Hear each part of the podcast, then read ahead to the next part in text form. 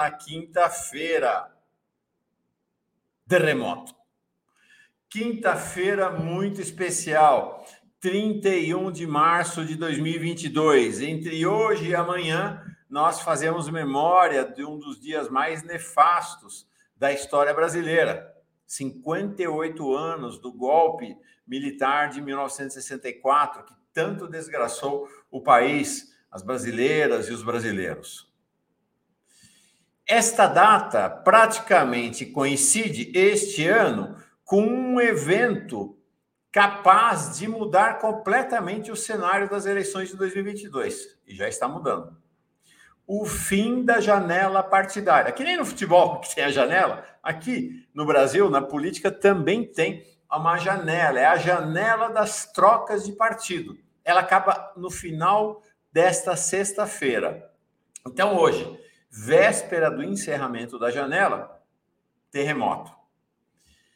Moro está saindo do Podemos, indo para União Brasil e deve anunciar até o final desta quinta-feira a desistência da sua candidatura à presidência da República.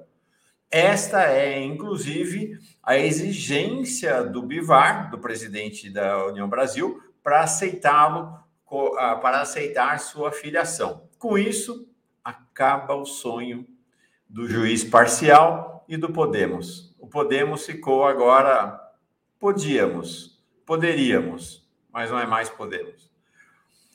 Em São Paulo, um terremoto brutal também. Aqui em São Paulo, eu falo aqui porque eu estou falando de São Paulo, a situação ela vincula-se à janela partidária, mas não apenas a isso ela vincula-se à agonia da candidatura João Dória.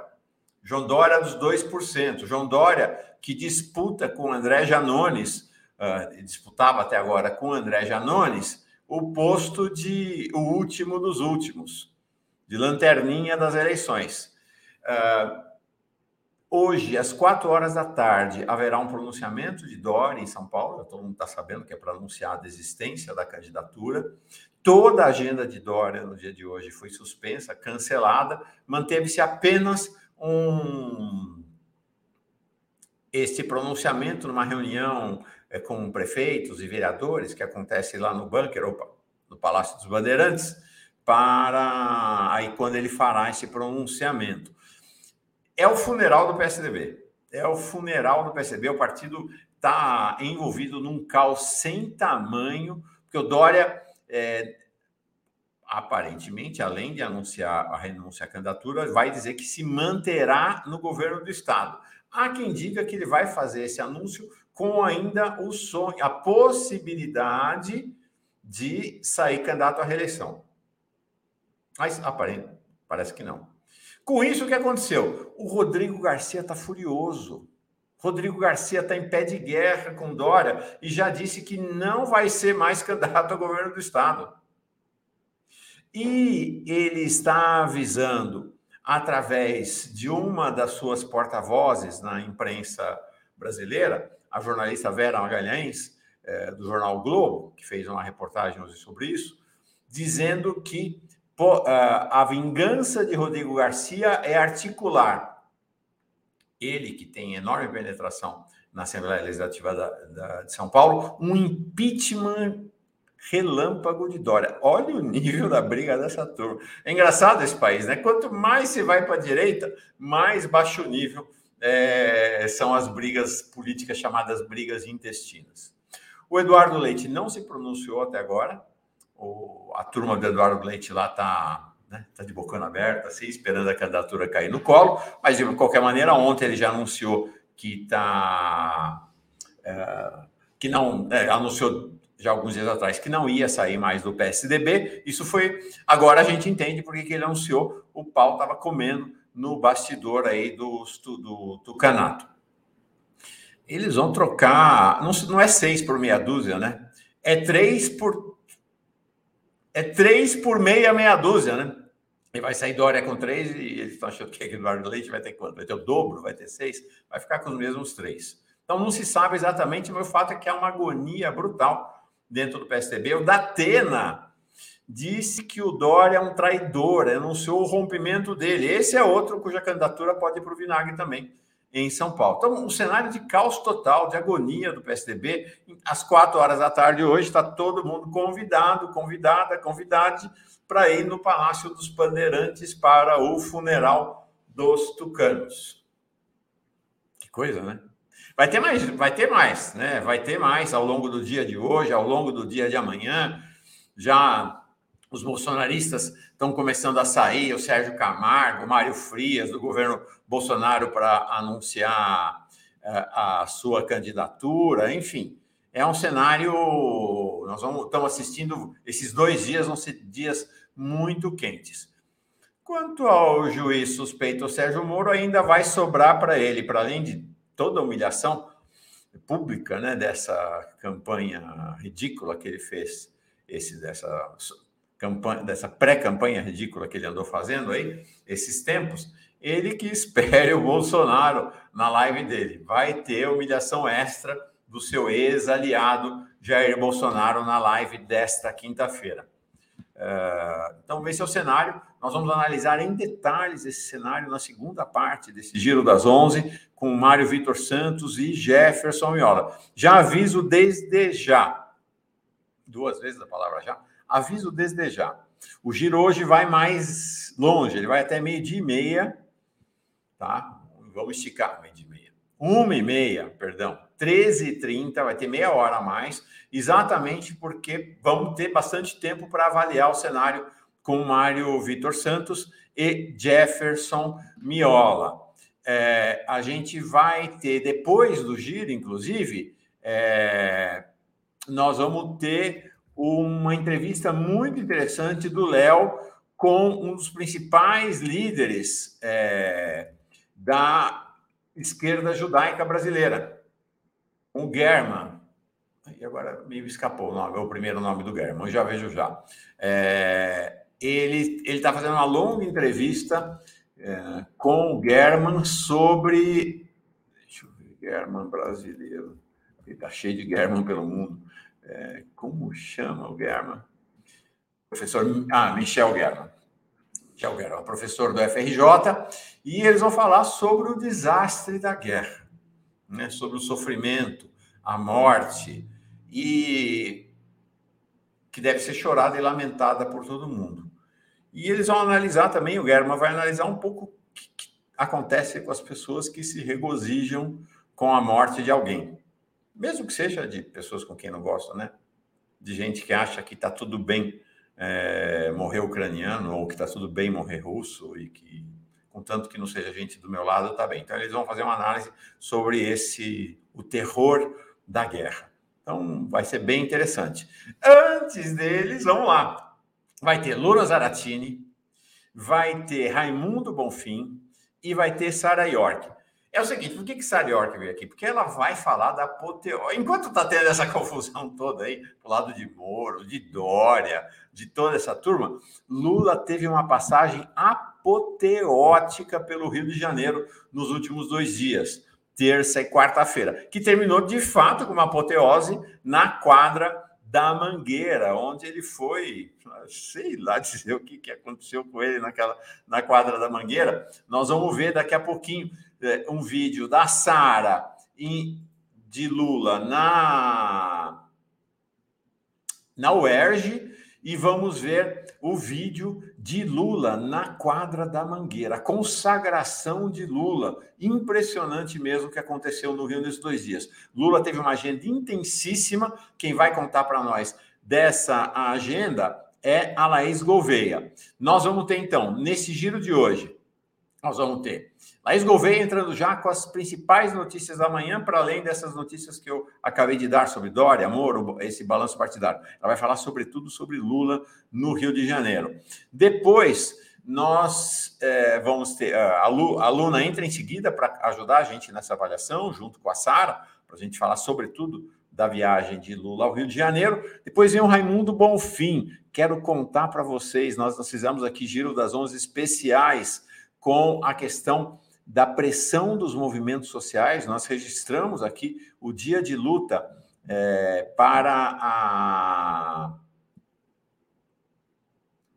para, para exigir a prorrogação da ação eh, do Supremo que impedia e impede os despejos no país. E houve uma vitória, o Supremo de fato eh, acolheu a posição dos movimentos sociais, então nós vamos contar praticamente em primeira mão dessa importantíssima vitória dos movimentos sociais brasileiros. Laís, chega mais, mulher. Vem cá. Que dia! Nossa, a gente nem respirou hoje, né, Laís? Não. Bom dia, comunidade querida. Bom, bom dia, dia, Mauro. Nem consegui, eu acho que eu nem consegui dar bom dia para o Mauro. Eu, eu não, converso com desde as 7 horas da manhã. Né? Nós temos um diálogo desde as 7 horas da manhã, mas hoje foi nem bom dia, nem para tomar café. Conseguimos parar. O dia bombante.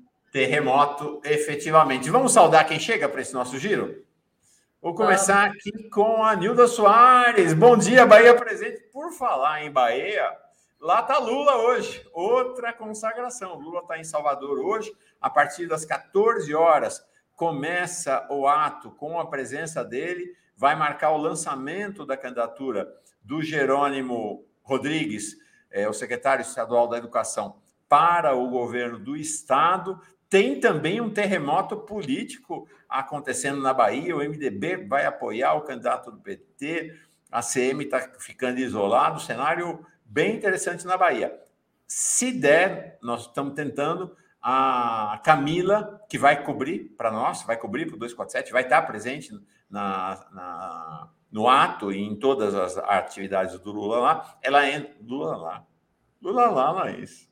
Lula lá, Laís. Adorei. Lula lá, Laís. A Camila entra aqui para contar do que vai estar tá rolando, tá, Nilda? Lá na Bahia. Se ficar muito tarde, não for durante o giro, ela entra no Boa Noite 247 para fazer como o Auler fez ontem em relação ao ERG. Ela entra para contar como foi o evento.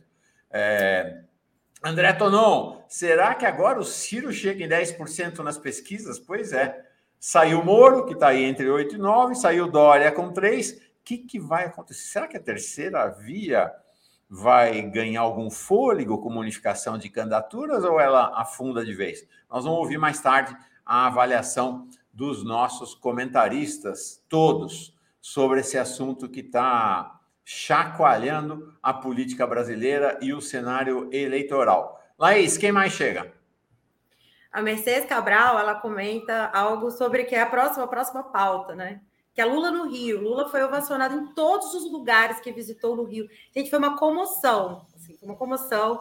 Todo mundo com a sua canguinha do Lula, né? Nas praias, na Mangueira. O Lula foi ovacionado no Sambódromo. Então, assim, foi uma comoção e que fechou aí com chave de ouro ontem na querida, maravilhosa, gloriosa Universidade da UERJ. UERJ, é, que é a Universidade da York, que vai estar aqui com a gente daqui a pouquinho. Ela é professora exatamente lá na UERJ, foi consagradora. Mas foi demais, gente. O que aconteceu no Rio ontem, nossa Senhora. Virginia Pontual chega como nova membro aqui da Pós TV 247. E o Roberto Silva com a, a, a convocação de todo dia. Dedos no gostei e uma ótima gira para todos. Obrigado, Roberto Silva. Mandando saudação para você também, Laís. Então é isso. Se você não está inscrito, inscrito, inscrito na Pós TV 247, corre, junte-se à turma do milhão. No começo do segundo semestre chegaremos a um milhão de inscritos e inscritas. É, se você não deu like ainda, dê like nessa nossa transmissão. Se você tiver condições, torne-se membro, membra, torne-se assinante, mande seu superchat, mande sua contribuição pelo Pix. Chega mais na nossa turma aqui. Manda mais. Quem mais tem, Laís? Vamos lá.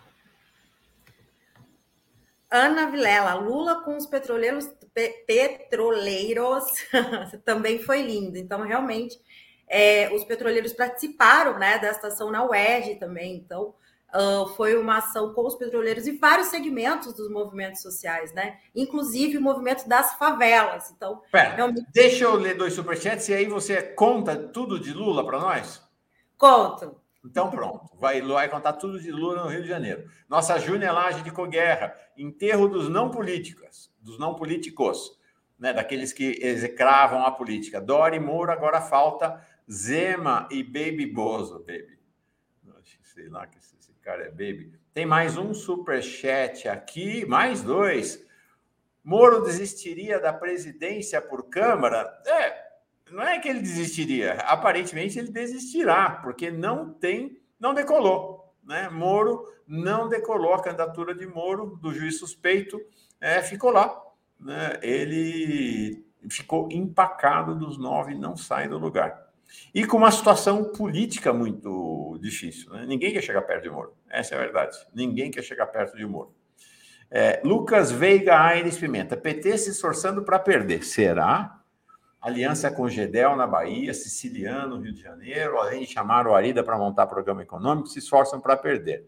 Lucas, está aqui seu superchat, está aqui sua opinião. Não é o que mostram as pesquisas. Uh, aliança na Bahia com o MDB.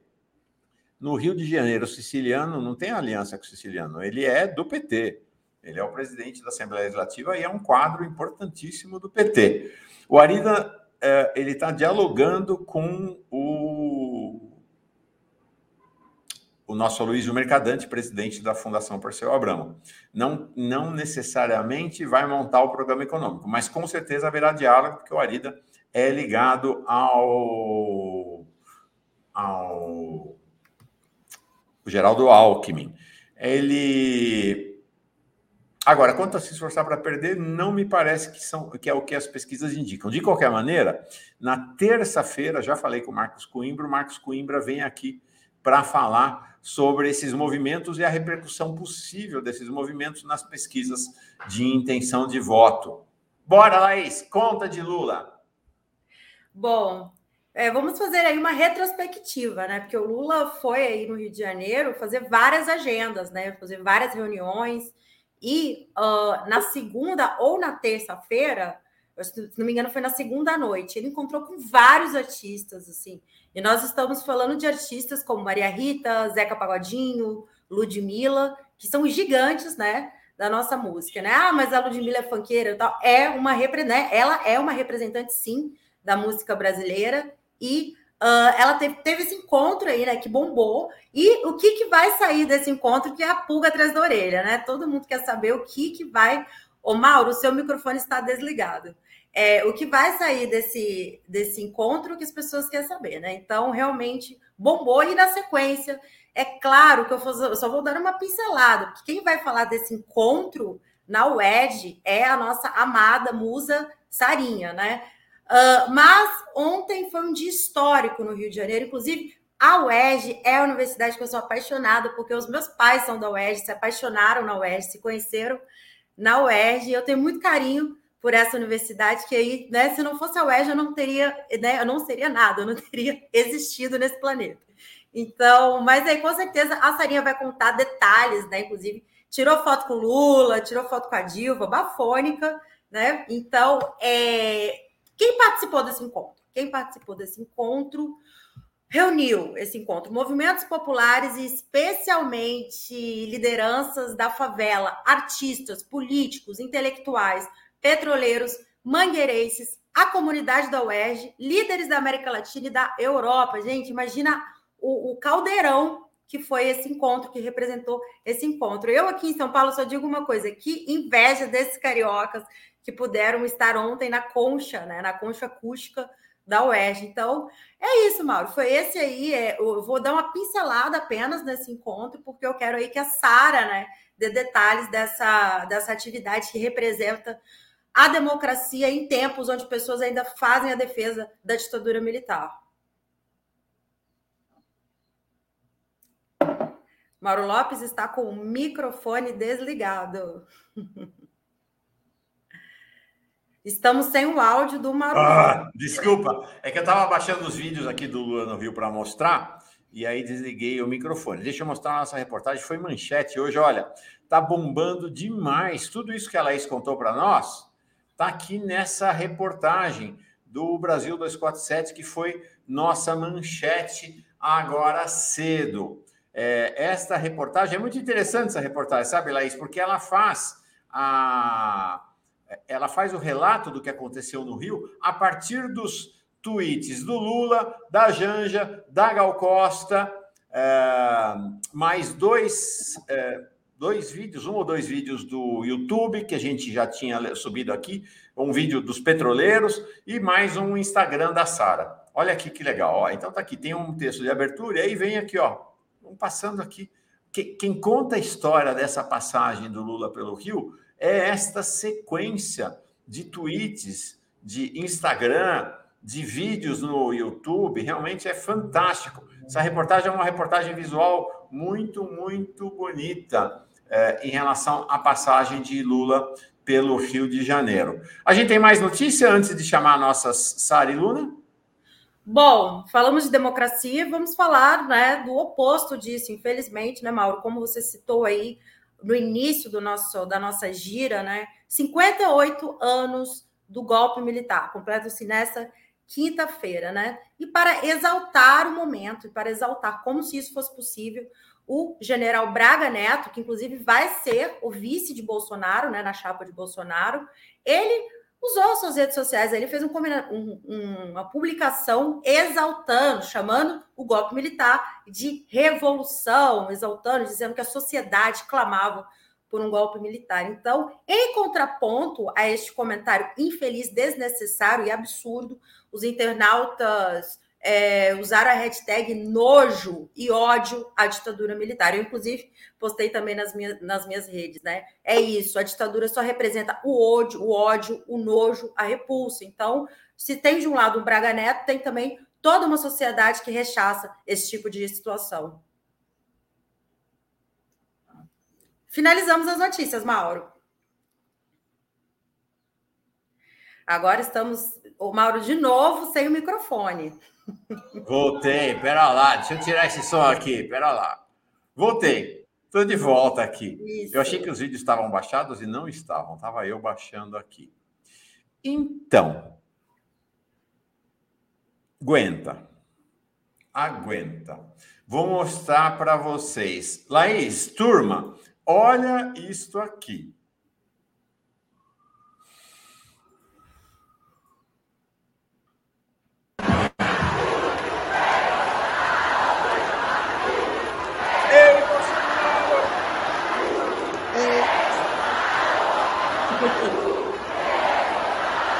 Tá vendo a gente falando, né?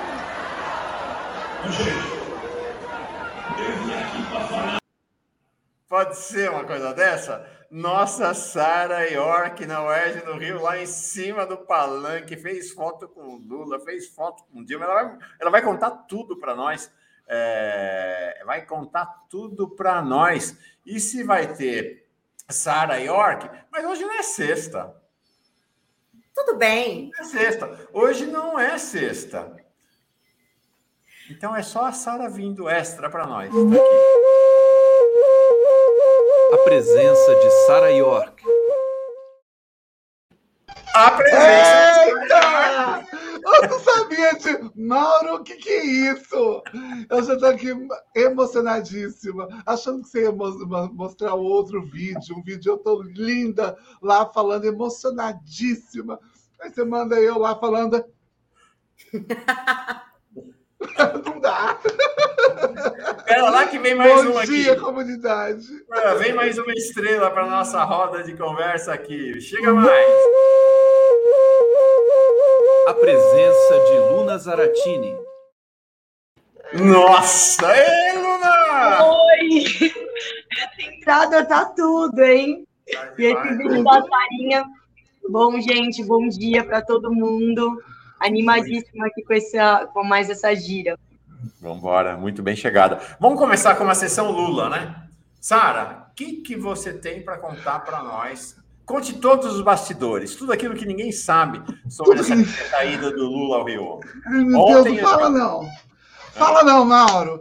Bom, primeiro preciso dizer que existia uma, uma, assim, foi uma coisa extremamente linda e emocionante. Mas eu quero mandar um beijo aqui primeiro para todos os servidores da UERJ, porque aquela universidade é a universidade mesmo do abraço.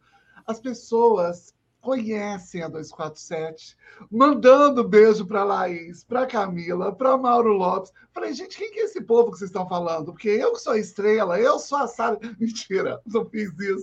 Mas estava me sentindo assim, o máximo dessa, Laís, no meio dessa conversa. Foi muito especial. Encontrei uh, o jornalista da 247 que estava lá, que você acaba de mencionar, que teve. O Marcelo Auler o Auler, que teve comigo aqui quando eu tive ancorando o 247, foi bem bacana. Bom, primeiro tinha assim vários bloqueios até chegar naquele palco e que eles eram assim quase que tentar uma transposição do Rio Amazonas, porque Mauro, o, a sensação de insegurança do carioca, ela já é imensa. De, de balachada, que a gente sabe que tem endereço, tudo isso. O Carioca mais ou menos sabe. Agora era uma grande comitiva. Gente de tudo quanto é lugar desse mundo. Eu tava faz... eu fiz uma foto com uma loura, ela falou assim: Nossa, você é muito linda, não sei o quê. Faz uma foto comigo. Eu falei, claro, irmã, só sabia falar isso em espanhol. Aí vou descobrir. É, é... Eu falei, mas eu conheço essa, essa moça. Era a vice-presidenta da Espanha. Agora, eu falei, acho que eu tive um problema aqui. Então, muita gente, muita gente assim que eu estava querendo muito conhecer, que eu estava querendo estar perto, porque o que faz o PT bater o coração, sentir esse amor, ele é personificado na pessoa de Lula, Dilma e tantas outras pessoas. Mas o coração do PT é aquela multidão que deixa a gente arrepiada. Não tinha como não se arrepiar. Aí fui chegando lá, consigo subir no, no, palco. O meu queridíssimo reitor fez ontem a sua despedida. Ele pede, diante de Lula, o reitor da UERJ, o professor Ricardo Lodge, a exoneração do cargo. Ele deixa o cargo de reitor para se dedicar a esses outros planos. A gente acredita que ele vai ser é, candidato a deputado federal. Então teve essa essa cena. Aquilo tudo que todo mundo pode ver em qualquer lugar aí está nas redes. Nos bastidores, por trás disso, tá a Sara agarrada, com segurança, com o povo lá da, que estava limpando, tentando beber água, porque não tinha água para ninguém que estava ali funcionando. E eu tinha separado um presente para entregar nas mãos da Janja, que ah. era nosso da 247. Eu falei, eu vou, vou lá só para entregar, porque eu, eu acho que aquela mulher ela é muito simbólica porque ela aviva esse Lula que a gente conhece. Ela foi isso, ela faz parte dessas, dessa companheira do significado. E é essa réplica dessa caixinha aqui. É um baú da felicidade. Peraí, deixa eu abrir, deixa eu aumentar. Deixa eu aumentar você aqui. Peraí. Vai, mostra, mostra. É isso aqui que ela recebeu. É um baúzinho de metal. Ele é todo cravejado em, em coisinha. E ele é isso. É só isso, para deixar guardadas as boas lembranças. Legal. É só isso. E aí, junto com, com, esse, com esse baúzinho, eu dizendo para ela: olha, eu espero que aqui seja guardada essas esperanças que as travestis, que as pessoas trans tanto têm pedido e que tem sido agora mencionada. É muito importante para a gente ouvir um Lula falando LGBTI é muito importante, porque significa que toda uma comunidade está sendo atendida. Ele, eu achando, vendo o Lula derretendo, falei, não, isso é emoção do, do, do, da fala dele ali. Não era só emoção.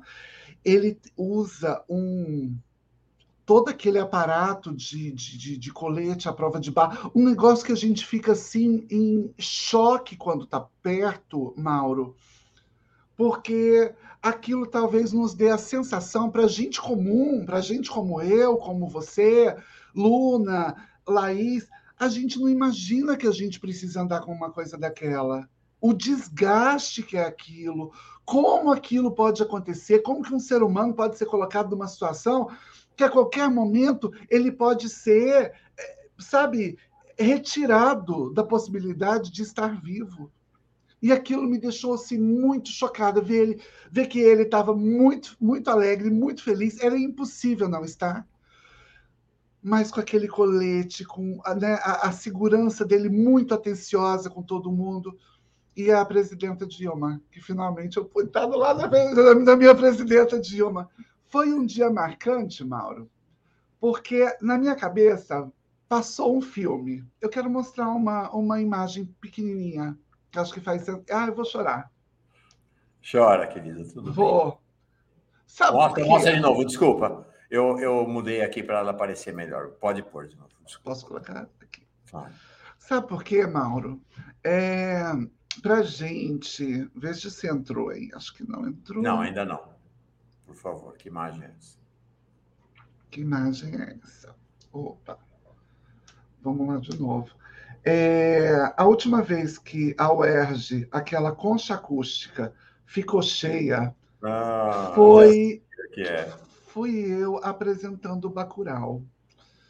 E aí a gente tinha muita gente. Quem encheu a concha acústica mais foi o Mujica. E a pessoa que conseguiu acabar com as estruturas da UERJ com tanta gente foi Lula. Mas eu quero lembrar disso aqui que eu acho que talvez seja o mais importante. Agora foi. Para gente, no dia de hoje, que é um dia tão importante, a gente lembra que houve um golpe do Estado, que há 58 anos isso era a possibilidade de morte para qualquer travesti. Minimamente ela seria violentada. E essas pessoas elas não têm noção do que significa, talvez, um homem como Lula. Ele não é só isso, ele representa a possibilidade de gente muito humilde poder sonhar com algum tipo de progressão nessa vida. Eu vou mandar um beijo, Mauro, finalizando, para poder passar para a Lona, inclusive, eu vou mandar um beijo imenso para o seu Manuel. Seu Manuel lá de Cabo Frio. Seu Manuel passou e ele é um catador. E ele pediu um lanche num lugar. Eu estava sozinha, só existia eu e o lugar para a gente comer. E aí o pessoal não quis atendê-lo. Eu falei, então também não, não vou querer. Aliás, eu vou querer sim. E pega o meu, pega o do seu Manuel eu vou pagar e a gente vai levar para a gente comer em casa, seu Manuel. E aí acabou a conversa ali. De repente, seu Manuel fala assim: na época do Lula, era muito diferente. Eu falei: o senhor quer acabar com a minha vida falando uma coisa dessa? Eu chegando em casa, já em outra cidade, tudo longe. E aí eu tenho essa surpresa incrível de, de mostrar para o seu Manuel que eu estava minutos antes dizendo no ouvido de Lula que existiam pessoas que acreditavam muito naquilo que ele tinha semeado. Foi incrível, foi emocionante saber que essa comunidade inteira que está aqui, de alguma forma, tem percebido e tem visto que a gente existe. E a gente existe no sentido de. Não era só. Não era Sarah York que estava ali. Era ex-moradora de rua.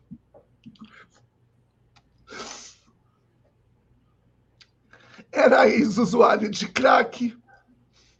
Era a ex-bendiga. Era alguém que queria só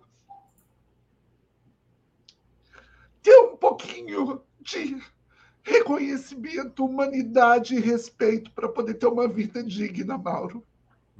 E a comunidade 247, você, vocês sabem, e eu sempre digo, eu não vou conseguir nesta vida, ainda com Lula eleito, andar pelas ruas do Brasil com meu neto sem ser desafiada a minha moralidade aonde eu estiver enquanto travesti com meu netinho de seis anos, alguém vai dizer: que é isso?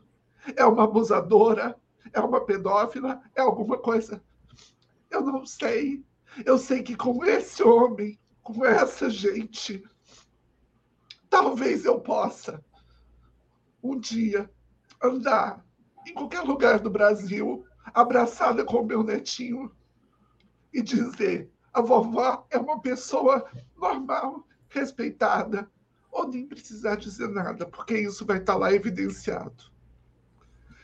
Obrigada. Ai, Luna, me perdoa.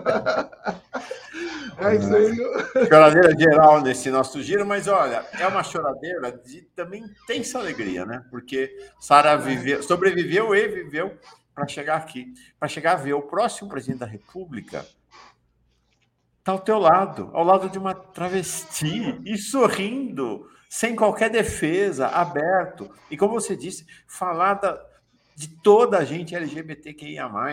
Dane-se os conservadores. Dane-se os conservadores de direita e de esquerda. Lula está com você, Sara. Lula está com os moradores de rua. Lula está com a Luna. Lula está com a Laís. Lula está com todo o povo brasileiro. Luna, uh, deixa eu mostrar, antes de você falar, três vídeos bem breves do, da passagem do Lula pelo Rio. E aí, e dizer que, assim, no nosso YouTube tem uh, vários trechos da conversa de Lula com os petroleiros que foram realmente muito, muito impressionantes. Três vídeos bem rapidinhos. Ê, choradeira! Daí chorando, Luna chorando, Mauro chorando, Sara chorando. É uma choradeira isso aqui. O primeiro vídeo foi da noite de terça-feira.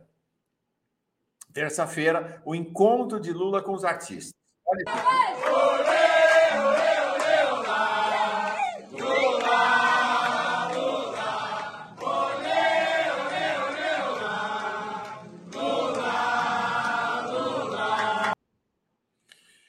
É, primeiro encontro. Então, isso é muito, é muito emblemático, porque é Lula encontrando-se com a arte e a cultura brasileira, né? que é tão espezinhada e hostilizada pelo Bolsonaro. Aí, lá na UERJ, esse vídeo, a gente viu o vídeo da, da que a Sara fez, da, de todo o povo mandando o Bolsonaro. Mas teve isso aqui, ó o resgate da bandeira brasileira. Olha aí.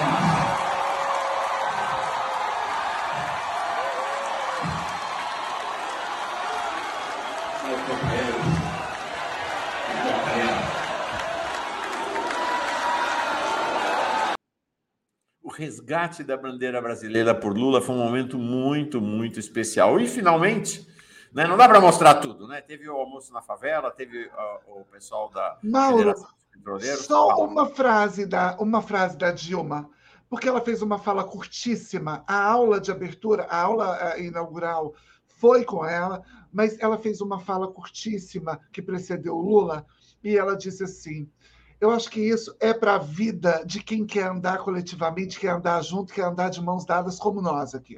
Ela diz: os erros são meus, os acertos são nossos. Essa é a Dilma. Uhum. Aquilo é imenso. Eu acho que é, é, muito, é muito ele resgatar essa bandeira e dizer que essa bandeira é nossa. O verde e amarelo é nosso, não é deles. E ali tinha muita gente de verde e amarelo mostrando isso. Aí à noite, a Sara não foi também estava exausto o que essa mulher fez ontem na UERJ, impressionante. À noite, uma verdadeira apoteose na Mangueira.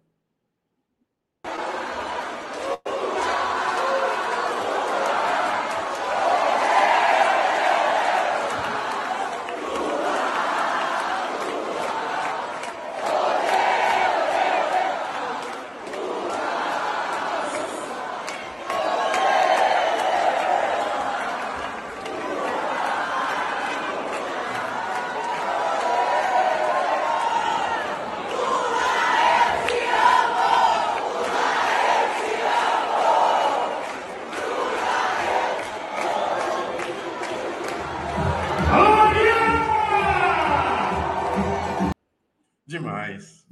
Demais. É, e impressionante, sabe, Luna, a gente entrego a palavra, depois só de falar melhor, disse Risu dizendo, eu também estou aqui chorando cântaros. Vocês imaginam o que, que vai ser essa subida da rampa?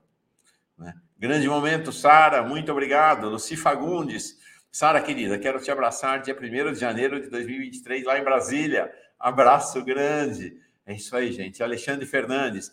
E aqui tem ex-usuário de drogas, que hoje é biomédico. O FIES devolveu meus sonhos. O PT salvou minha vida. O que, que é isso, Luna? Pelo amor de Esse giro tá muito difícil, gente. Então, primeiro, é, dizer que assim, a Sara é uma pessoa que no outro giro ela falou assim: Eu nunca vi alguém mais sorridente que você, Luna, porque você não para de rir quando eu tô falando, assim, de sorrir, né? E eu acho que a Sara hoje tá trazendo essa emoção, assim, para todos nós. E o Mauro começou dizendo que o dia da Sara é na sexta, mas o dia da Sara é todo dia, né? E eu fico muito contente, assim, de estar, tá, porque eu acho que esse choro, essa emoção nossa, não é uma emoção é, de tristeza, acho que é mais uma angústia e um anseio de de entender que as coisas precisam parar, né? O Brasil não pode continuar desse jeito. E eu acho que ver essas outras cenas aqui do, é, do Lula, assim, na Mangueira, na universidade, elas também, de alguma forma, são uma justiça, né? Para um cara que lutou tanto, foi preso injustamente, teve toda uma história de vida muito difícil, mas também mudou a história desse país, é a história do seu Manuel, é a história que a gente acabou de ver agora, de o PT salvando a vida. É, então, eu também fico muito emocionada de ver a universidade voltando, né? Eu acho que essa, esse misto, assim, de esperança e de angústia e também de medo, né? Porque não é à toa que o Bolsonaro falou todas essas últimas declarações que ele teve. É, eu fico pensando a cavalgada que ele fez, a motociclada que ele fez no Rio Grande do Norte, é, as declarações em relação à ditadura, os militares, tudo isso é uma forma de tentar inibir essa nossa grande vontade de mudar e transformar as coisas, né? É tentar é, realmente destruir os nossos sonhos, mas como o Lula disse, como a gente sabe, as ideias não podem ser aprisionadas, né? E quem vai fazer a luta são pessoas que nem a Sara, que nem você, Mauro, que nem a Laís, que nem eu, que nem as pessoas que estão assistindo aqui esse giro, que nem as pessoas que estão lutando por um Brasil mais justo, um Brasil decente, que estão lutando contra o machismo, contra o racismo, contra a LGBTfobia todos os dias.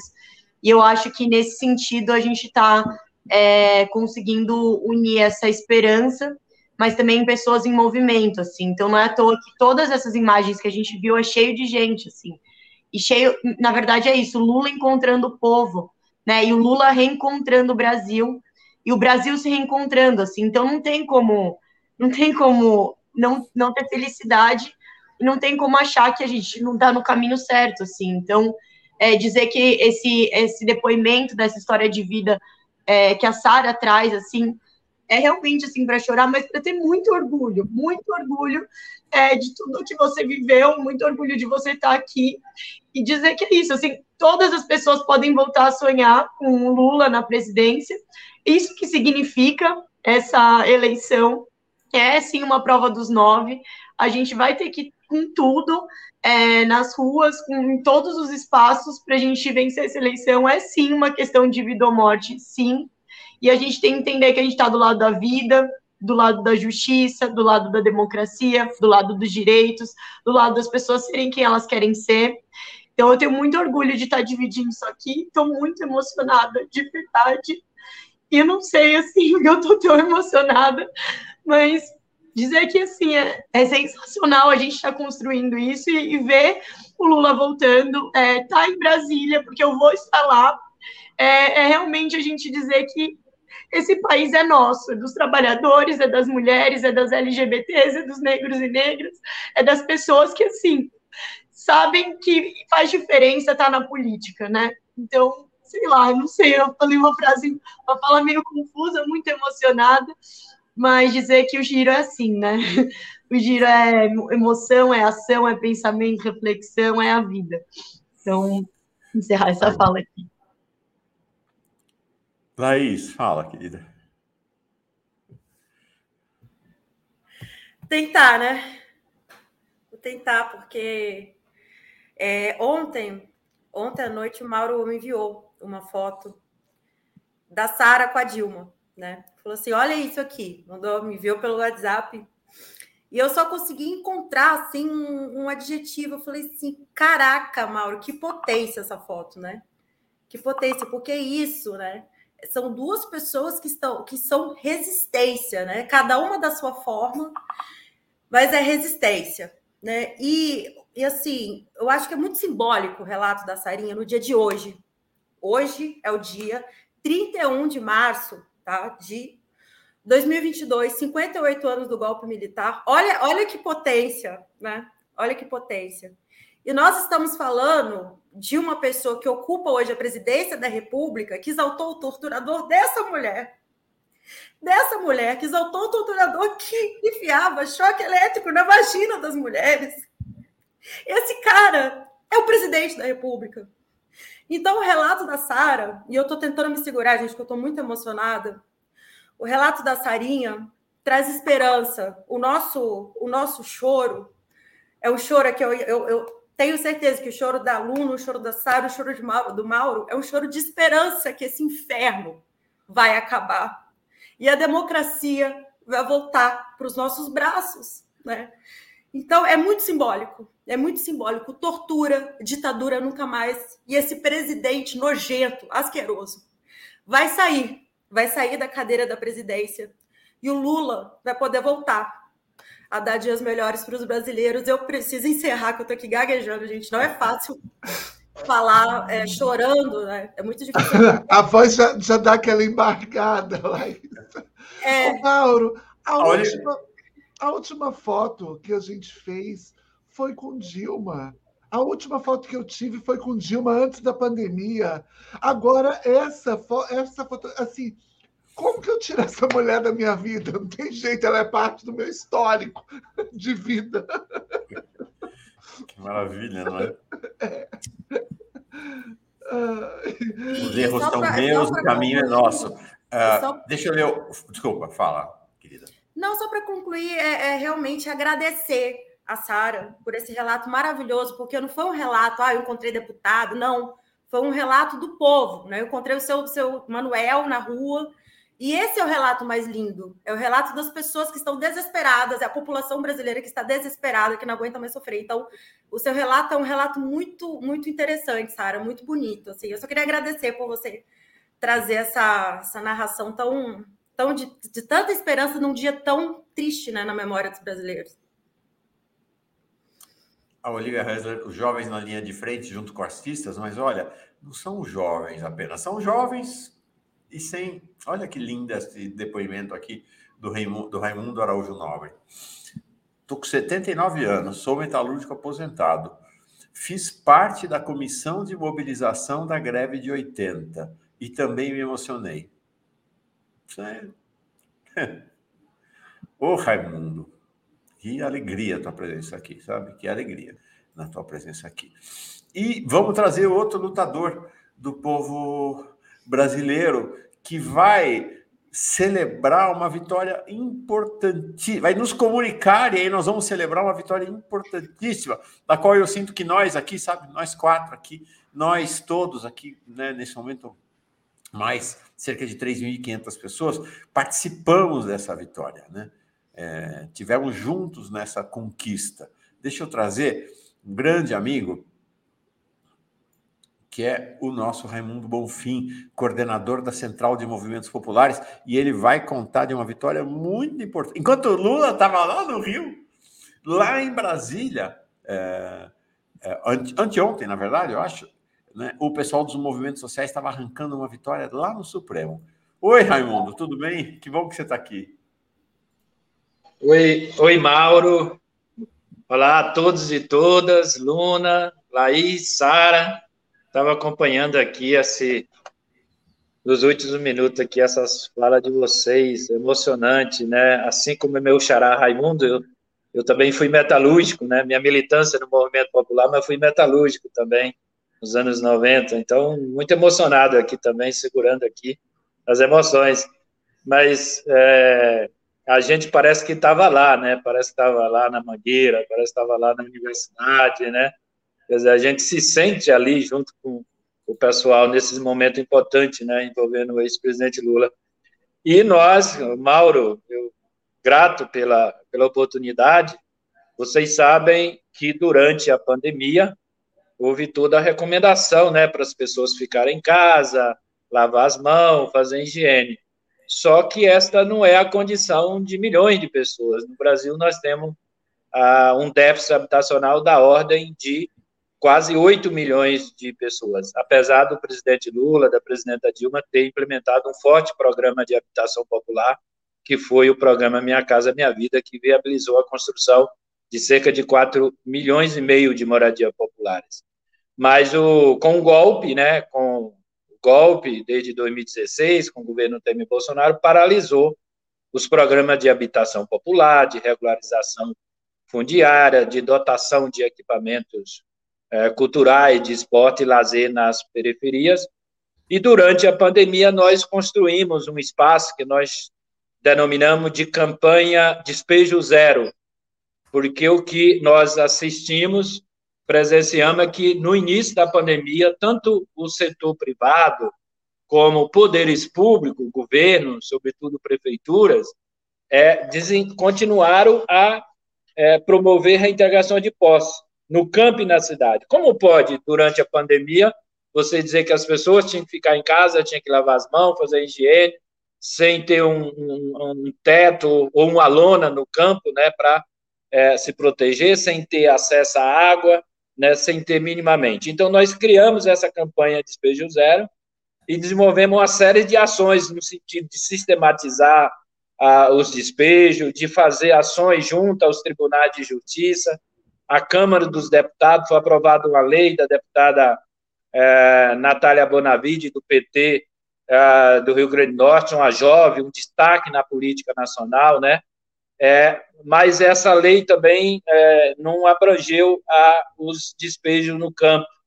E aí nós fizemos uma luta para que o STF, né, apresentamos em abril de 2021 e conseguimos uma PDF, que é uma ação de descumprimento de preceito fundamental, é uma medida judicial que tem esse nome, para suspender os despejos no campo e na cidade durante a pandemia e conseguimos, por liminar monocrática, uma cautelar do ministro Luiz Roberto Barroso, em abril de abril, maio de 2021. Ocorre que essa é, medida, essa ATPF, vencia, venceu o prazo no dia 31 de dezembro, 23 de dezembro de 2021. Com a continuidade da pandemia, nós apresentamos um pedido de prorrogar até, e ele prorrogou até 31 de março, hoje. E só que nós temos meio milhão de pessoas ameaçadas de reintegração de posse, de despejo no campo e na cidade. Então, nós construímos, via a campanha Fora Bolsonaro, é, a campanha Despejo Zero, um forte movimento social o Mauro percebeu, acompanhou, no dia 17 de março, nós fizemos mobilizações no Brasil inteiro. Aqui em São Paulo, mais de 10 mil pessoas. Nos encontramos ali na Avenida Paulista e descemos até a Catedral da Sé, ali em frente ao Tribunal de Justiça, mas foi no Brasil inteiro. Fizemos uma campanha nas redes sociais, fomos o primeiro ontem de manhã nos trends, é, Brasil, hashtag Brasil Sem Despejo. Conseguimos articular um coletivo de entidades de movimentos populares, é, laboratórios da universidade, coletivo de mulheres, coletivo negro, coletivo de movimentos populares, a Central de Movimentos Populares, o MTST, a União Nacional é, por Moradia Popular, um conjunto de entidades, o BR Cidade, o Fórum Nacional de Reforma Urbana, e para nossa alegria foi uma vitória parcial, mas ontem o ministro, a, partir de toda essa luta é, popular, a partir das periferias, a partir dos movimentos populares. Ontem, o ministro Luiz Roberto Barroso prorrogou por mais três meses, até o dia 31 de junho. É uma vitória importante, parcial, mas que dá um alívio, pelo menos por enquanto, para meio milhão de pessoas, que se não fosse prorrogada é, essa a PDF, a partir de amanhã correria o risco de uma crise ainda muito forte na área da pandemia, porque não é só porque a pandemia está diminuindo, é, Mauro, Sara, é, Luna e Laís, é os impactos da crise econômica e os impactos da pandemia, desemprego, fome, miséria, né? Imagine meio milhão de pessoas. Então, foi uma vitória do movimento popular, e nós aqui celebramos aqui com 247, com você, Mauro, nesse dia 31, dia 31, é, que nós temos que é, rememorar e dizer que ditadura nunca mais. Imagine no dia 31 de, de março, 58 anos de, de golpe, meio milhão de pessoas ficarem também sem uma alternativa de, pelo menos, nos próximos três meses, respirar. Então, foi uma vitória da luta popular, uma vitória da articulação, da unidade que nós é, celebramos e agora caminhamos firme junto para construir um grande dia 9 de abril, com novamente retomada das ruas, né, para denunciar a fome, o desemprego, a miséria e Bolsonaro nunca mais. Maravilhosa vitória, muito, muito expressiva mesmo essa vitória é, que a gente acompanhou aqui. E... Sara já morou na rua. É, eu fui missionário na Pastoral do Povo da Rua aqui em São Paulo durante seis anos. A Luna tem uma presença importante também com o povo da rua aqui em São Paulo. É, as pessoas que nunca passaram por essa situação ou nunca se aproximaram dessa situação não fazem ideia né, do que, que é essa condição de despejo. E aí você ou vai se acomodar na casa da família, mas, gente, quem é despejado não é rico, não é nem classe média. Quem é despejado são os pobres. Então, os, a, também é de família pobre, né, em que as pessoas já estão atulhadas em casa. Acaba indo para a rua. Ir para a rua significa assim: onde é que você vai no banheiro na rua? Onde é que você toma banho? O que, que você faz quando chove? Onde você come? Mauro. É, outro dia passei aqui, estava uma mulher no Largo de Pinheiros, duas crianças, elas deitadas em cima de papelão e ela dando comida na boca das crianças ali, dos, dos filhinhos dela na rua. Né? Mauro, eu fui Fala. dormir.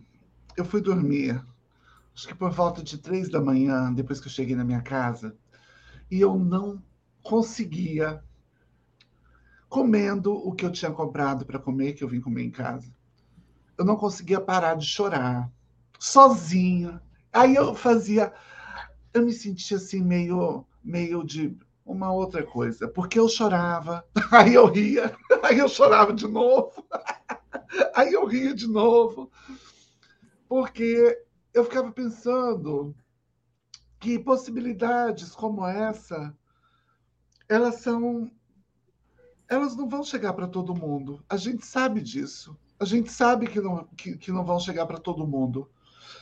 Mas comer ontem, depois de tudo aquilo que eu vivi, eu não conseguia tirar da minha cabeça os dias que eu passei fome. Por mais que eu quisesse compartilhar por que, que eu estava chorando em cima daquele palco ontem, com qualquer pessoa, Ninguém que estava em cima do palco ou lá, lá embaixo, além de Lula, sabia o que, que era aquilo. Porque era essa, essa sensação. Para nós que somos trans, Raimundo, o fato de ser retirado de casa, de perder uma casa e uma família inteira, é uma coisa muito corriqueira para as pessoas trans no Brasil. Porque, e aí independe da classe social, porque você é colocado para fora e assim, e perde tudo.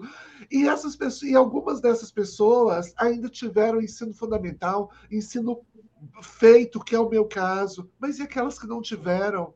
Quando você traz tudo isso e apresenta esses números e fala nessa realidade, você está dialogando com as coisas mais íntimas da formação de uma sujeita como eu e como tantas mulheres que sustentam as suas casas sozinhas com seus filhos.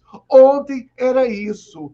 Eu vi aquelas mulheres sentadas ali na, na, aguardando Lula e, e mulher com, com um adesivo na testa, sabe? E assim, o sapato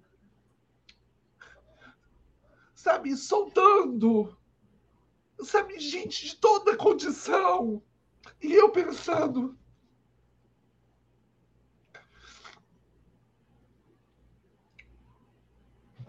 esse ponto desse governo atual nunca vai saber o que é o sentimento que nós temos de estar juntos e queremos mudar esse Brasil. Porque a gente nunca viu tanta desgraça, tanta coisa horrível em tão pouco tempo. Isso aí. Hoje aqui em São Paulo tem um, uma caminhada do silêncio. Ditadura nunca mais, contra a violência do Estado, luta é luta, participe. Eu queria dizer que luta é luta e choro é luta também. né? Existe uma tese equivocada, algumas teses eh, profundamente equivocadas que vão se afirmando, né? Uma é aquela, né? Palavras são palavras, nada mais do que palavras. Não, palavra mata, palavra faz a gente viver, palavra faz muda o mundo, a palavra nos muda. Por isso que é tão importante dizer assim, todos, porque esta palavra cria uma realidade é, que estava proibida até agora. Por isso que é tão importante. Não é biquinho, não é beicinho, não é desejo, não é. Não. Todos. Quando eu pronuncio todos, Luna, Raimundo, Sara, eu estou trazendo à tona uma realidade que este status quo, infelizmente, o status quo da direita e de parte da esquerda, quer manter submerso, né? quer manter escondido, quer manter à margem. Então, muito importante esse choro, porque esse choro revela, né? revela a humanidade de cada uma, cada um de nós aqui nesse giro. Nossa, a Laís teve que sair sem se despedir, pediu para que eu fizesse isso, que ela estava indo para uma entrevista que começou agora meio-dia. Começou meio-dia. Quero agradecer vocês três demais, Sara. Bom, só uma vez, amanhã não tem sextou com Sara. É, ela vai ter um compromisso. Gente, essa. Luna, Raimundo, ela vai dar uma palestra para a cúpula do Ministério Público lá do Rio de Janeiro. Ah, demais. Do Acre, que é mais ah, importante ainda, é no Acre. Você já imaginou, Maru? Eu que, sou, eu que sou a pessoa que fala de nortear o Brasil, e norte, porque nortear para a gente não é ir para não é nada disso. Nortear para a gente é ser amazônida, é ser acriando. Eu que sou essa pessoa, imagina a emoção. Gratidão por ter estado aqui mais uma vez, meu querido Raimundo Mauro Luna. Valeu. E amanhã, então, no lugar do Sextou com Sara, vai ter Sextou com Mauro. E vai ser. Ó, gente, se segura, porque amanhã vai ter uma estrela também aqui. Amanhã vai ter uma grande estrela, que é o Zé Júnior. O Zé Júnior vem falar daquilo que é. Ontem eu mostrei um trecho, amanhã nós vamos mostrar vários trechos do filme dele né? É, que é. Vocês não sabem o que é esse Zé Júnior, o que esse cara está aprontando, o que ele está mudando. As Panteras do Lula. Quem, ó, quem não assistiu, Zé Júnior, assim como está escrito aí, Zé Júnior. É o filme mais sensacional da década. É absolutamente sensacional. É um filme que mostra a maravilha, a beleza do povo pobre do país. Amanhã ele vem aqui conversar com a gente, falar de detalhes desse filme, dizer quem são, afinal, as Panteras do Lula. O Lula participa, o Lula é ator, gente, no filme deles. Vocês vão ver amanhã. Vocês vão ver amanhã. Luna, você já viu? Ah, mulher. Não, ainda não. Sua vida vai mudar depois que você assistir esse As Panteras do Lula com o Zé Júnior. Você já viu, Raimundo? Ainda não, Mauro. Lamentável, mas vou correr e vou ver. Vou mandar para vocês o link amanhã. Ó, tem que vir amanhã para assistir. Amanhã eu mostro. Hoje eu não vou mostrar, não. Vem amanhã para ver o link com o Zé Júnior.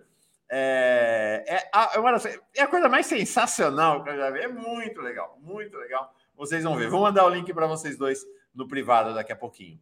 Raimundo, obrigado, viu? Parabéns pela vitória, mobilização da Central do Movimento, dos Movimentos Populares é, a mobilização do Fora Bolsonaro, do MST, do MTST, desses dos movimentos sociais que cuidam da moradia, estão na luta pela moradia. Vamos lá. Luna, obrigado, querida. Sua presença é fundamental sempre, tá bom? Agradecer muito, ditadura nunca mais, fora Bolsonaro. Lula lá, gente. Beijo. É beijo, Raimundo. Parabéns pela vitória, Sarinha, Mauro. É nóis. Cara, se der, chega no finalzinho amanhã. Amanhã, amanhã chego no finalzinho para ver se Zé, porque eu também estou apaixonada nas Panteras de Lula. Eu acho que eu sou uma delas, não sei. Vou contar. Beijo. Tchau. Valeu, gente. Nossa, que primeira parte esse giro, né? Muito legal. Foi muito forte mesmo. Choradeira geral. Agora, a gente vai falar do lado de lá. Não é o lado de lá Bolsonaro, mas é o lado de lá da direita, né? Não é a, a direita bolsonarista, mas nós vamos falar, é, vamos falar de muitos assuntos. A agenda hoje está muito grande. Então, como eu já falei, conversei com o Leonardo Atushi, como vai ter a próxima programa do, da TV 247, começa meio-dia e meia, a gente vai até meio-dia e 28. Uma e meia, a gente vai até 1 e 28 aqui. É, é uma entrevista sensacional do Léo com Michel German, um dos líderes dos judeus de esquerda do país, para falar sobre a dor da guerra. Né? O que é a dor da guerra e o que acontece com pessoas que não sentem a dor da guerra. Né? Não é para falar de Rússia versus Ucrânia, nada disso, é falar sobre a guerra, né? a condição da guerra. Então, eu falei, ah, deixa a gente esticar um pouquinho os três M's aqui, porque essa manhã, gente, foi um negócio assim, a gente não conseguiu respirar até agora. Dória desistindo, Moro desistindo, janela partidária fechando, né, 58 anos do golpe. Vamos falar ainda um pouco mais sobre a passagem de Lula pelo Rio de Janeiro, Salvador, né? E se der tempo, vamos falar também sobre a questão do programa econômico de, da, da candidatura de Lula. Então, para isso, nós vamos trazer, nós teremos conosco, neste exato instante, dois dos dois comentaristas muito amados por todo mundo aqui. A presença de Mário Vitor Santos. Ê, lindão! Muito bem-vindo. Abre, abre, acho. Não estou te ouvindo. Pera.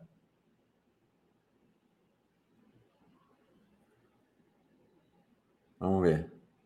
Enquanto o Mário se ajeita, o outro. A presença de Jefferson Miola. Oi, Miola, lindão. Oba! Para, parabéns pelas vinhetas, esse permanente aperfeiçoamento aqui dos quadros do, do 247, aqui do Giro. Um grande abraço para vocês dois, meus queridos. A presença de vocês é muito esperada sempre. Mário, vamos. Fala. Vamos ver se a gente tem som com o Mário. Não. Ainda está sem som. Acho que talvez seja melhor você sair e entrar de novo. Acho mais, mais prudente. É... Então, nós vamos começar, vamos falar. Vamos fazer assim: vamos pegar dois pedaços e depois a gente. É, talvez no segundo desses pedaços a gente globaliza um pouco mais, Viola, que é o pedaço Dória e tem o pedaço Moro. E aí depois a gente junta Moro com a questão da janela partidária, porque eu acho que o Dória talvez não tenha tanto a ver com a questão do fim da janela partidária, Moro claramente tem, e a gente tem esse terremoto da janela partidária que se fecha a, no final desta sexta-feira. A janela partidária é o período em que aqueles que pretendem se candidatar, aqueles e aquelas, nas próximas eleições, têm possibilidade de trocar de partido. Quem trocar de partido depois de sexta-feira já não pode mais ser candidato ou candidata para partido nenhum. Então, é a hora do troca-troca partidário das pessoas buscando se acomodar. O caso do Dória talvez não tenha tanto a ver com a janela partidária, eu não sei, é um olhar meu, né, de que talvez não tenha tanto a ver com a janela partidária, mas talvez até vocês tenham uma visão diferente. O caso do Moro acho que está bem mais claro, né, essa ligação. E aí vamos falar então do Moro e do tema da janela partidária. Mário, está com som? Não. Não tá. O que está acontecendo aí hoje? Nunca dá problema nenhum? Tá bom. Vamos lá. Viola, vamos contigo então. Vamos lá.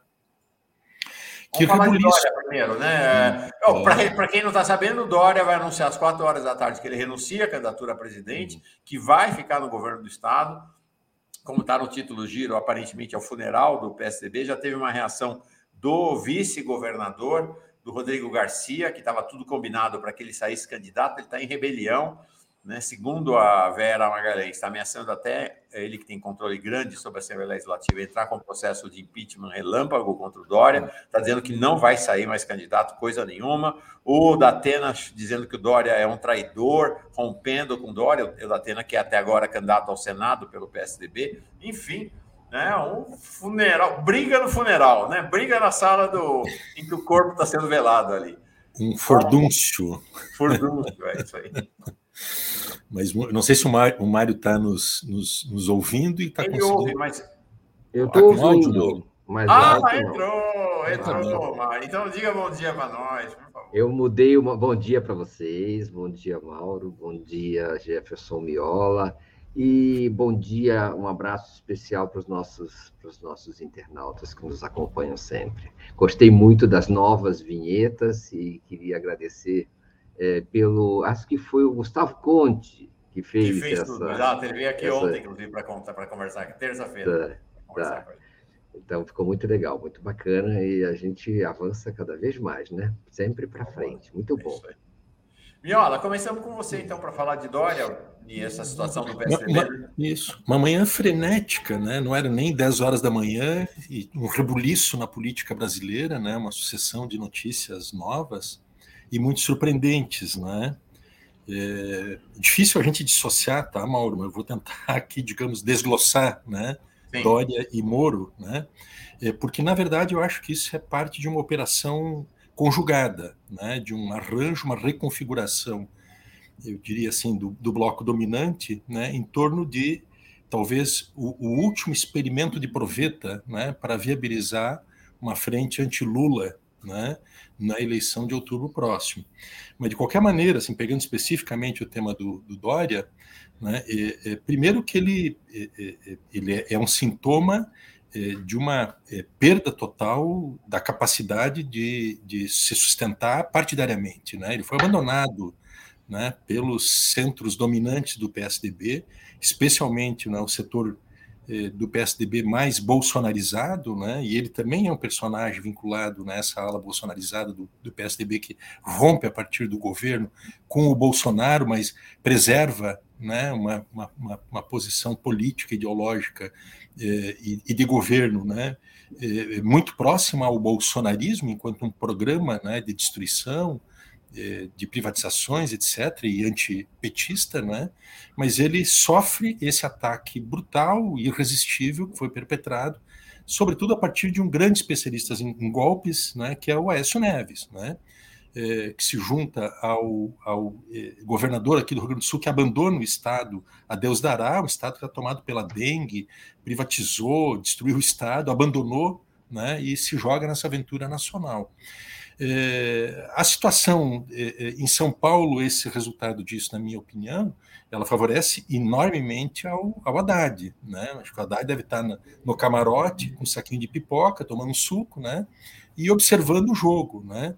eu acho que não dá para dar de barato né, que essa solução paulista, né, ela de fato eh, represente uma, uma situação eh, de, um, de um avanço fulminante do, do Haddad, mas a, as possibilidades do Haddad se beneficiar muito desse processo, elas são consideráveis. Né? Embora também o espólio, digamos assim, do PSDB paulista, que é um partido que vem é um partido que, em franco processo de degeneração e decomposição. O PSDB acabou, na realidade, e um dos seus é, responsáveis né, pela morte do, do, do, PSDB é exatamente o próprio Dória. Né?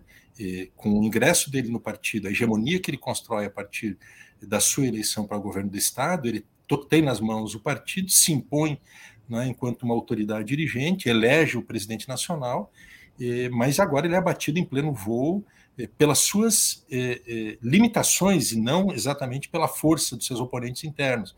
Ele vem mostrando uma, uma uma rejeição crescente, crescente não, uma alta rejeição estabilizada para o certame, não só nacional, mas também ele tem uma altíssima rejeição no estado de São Paulo, né? então ele tem uma perda, digamos assim, de presença de peso eleitoral e de peso social eh, no estado né, onde o PSDB governou durante os últimos 20 anos, e nacionalmente ele não conseguiu decolar. Então, acho que isso tem um impacto paulista, vamos dizer assim, com potencial benefícios ao, ao Haddad, eu acho que tem um outro beneficiário disso também, à medida que o Rodrigo Garcia, que é um sujeito que seria o candidato indicado por ele, o atual vice-governador, que é um sujeito com características provincianas, eu não, não acompanho exatamente a trajetória do personagem, mas eu acho que ele tem uma capacidade de comunicação com o interior conservador do estado de São Paulo, e a saída dele do certame pode eventualmente beneficiar o candidato bolsonarista, o, o ministro Tarcísio. Né?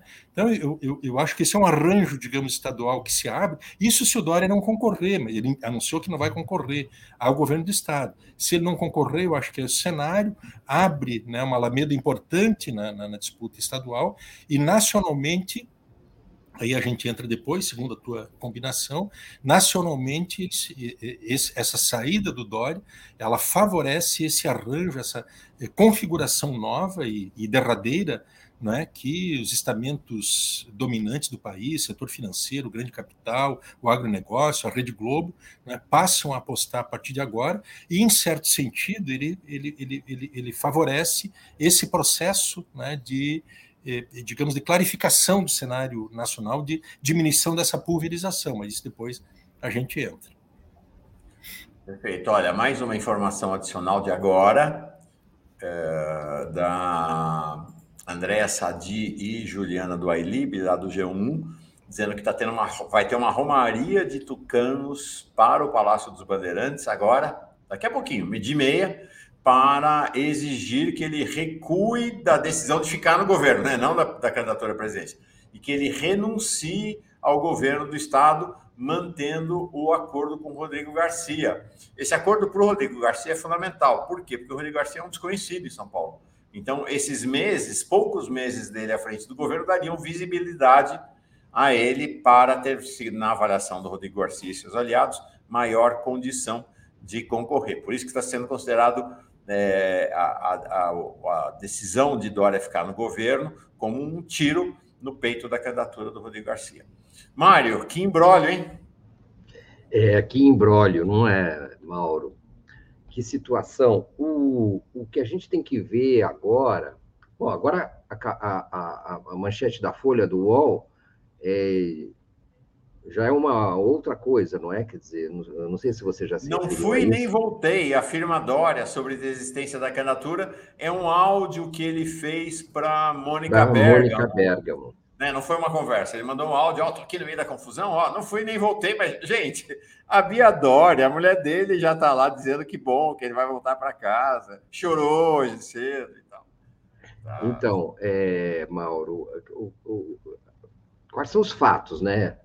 O fato é que é, vazou na, na, nessa noite madrugada a informação de que o governador João Dória estaria desistindo de sua candidatura ao Palácio do Planalto é, após uma crise, é, uma crise de ira dentro do Palácio dos Bandeirantes é, contra, dizendo-se traído por seus uh, adversários do PSDB e mesmo por seus aliados.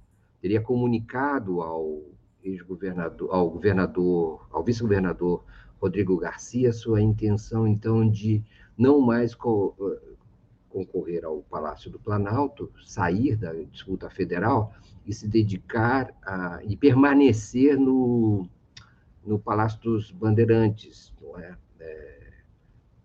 E aí Rodrigo Garcia teria que concorrer fora da cadeira de governador. Então esses são os fatos, né? E agora diante de uma crise tão grande que isso se desencadeou, o governador João Dória não sabe mais se vai ou se fica ele, ele, veja bem a gravidade e o descontrole de uma pessoa nessa situação ligar para uma jornalista ou mandar um áudio para uma jornalista. O governador manda um áudio dizendo: não fui nem voltei. Como pode uma coisa dessa? O, o, desacerto, não é? o, o, o desnorteamento político de uma pessoa dessa nessa situação ah, talvez até seja mais grave do que qualquer decisão que ele venha a tomar, é sua indefinição a essa, a esse, a essa altura do campeonato. que vai, que vai né, poucas horas de um pronunciamento que ele disse fazer, e é difícil ele conseguir é, engendrar uma saída honrosa dessa situação. Não há saída honrosa para o governador João Dória. Qualquer decisão que ele tome é desastrosa para os seus planos políticos pessoais, para a sua carreira e principalmente para, para, para o PSDB no estado de São Paulo, para a candidatura ao governo do estado de São Paulo e mesmo para a candidatura presidencial. Não há, é uma espécie de, de um fracasso completo. Um, e, e, aparentemente, a essa altura, sem saída. Se ele vai, é por isso que ele está dizendo que eu não fui nem fiquei, porque ele não tem como ir nem como ficar. Ele perdeu a cadeira de governador, já perdeu a cadeira de governador, não tem como voltar a ela sem uma crise imensa, e voltar a ela significa a extinção da carreira política dele. É, e também a, a, a, a, destruição da candidatura de Rodrigo Garcia. É, então, não, como se pode imaginar uma saída é, para, para o governador João Dória? Ele pode manter, agora pode desistir da desistência ele pode manter a candidatura a presidente da República. E aí é um, assim, definitivamente é uma candidatura de alguém que já desistiu. Então é uma candidatura inexistente.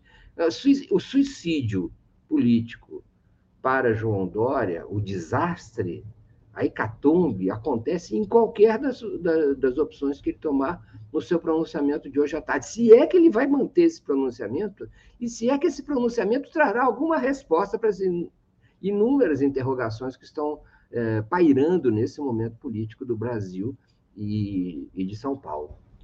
É? São Paulo, que, é, como nós sabemos, acabou assumindo, talvez inadequadamente, um, um papel de centralidade na política nacional, é, que já foi, é, digamos assim, do Rio de Janeiro e de outras localidades, mas não é, aqui em São Paulo. E isso acaba, essas crises acabam repercutindo nacionalmente de maneira exagerada, mas é o fato.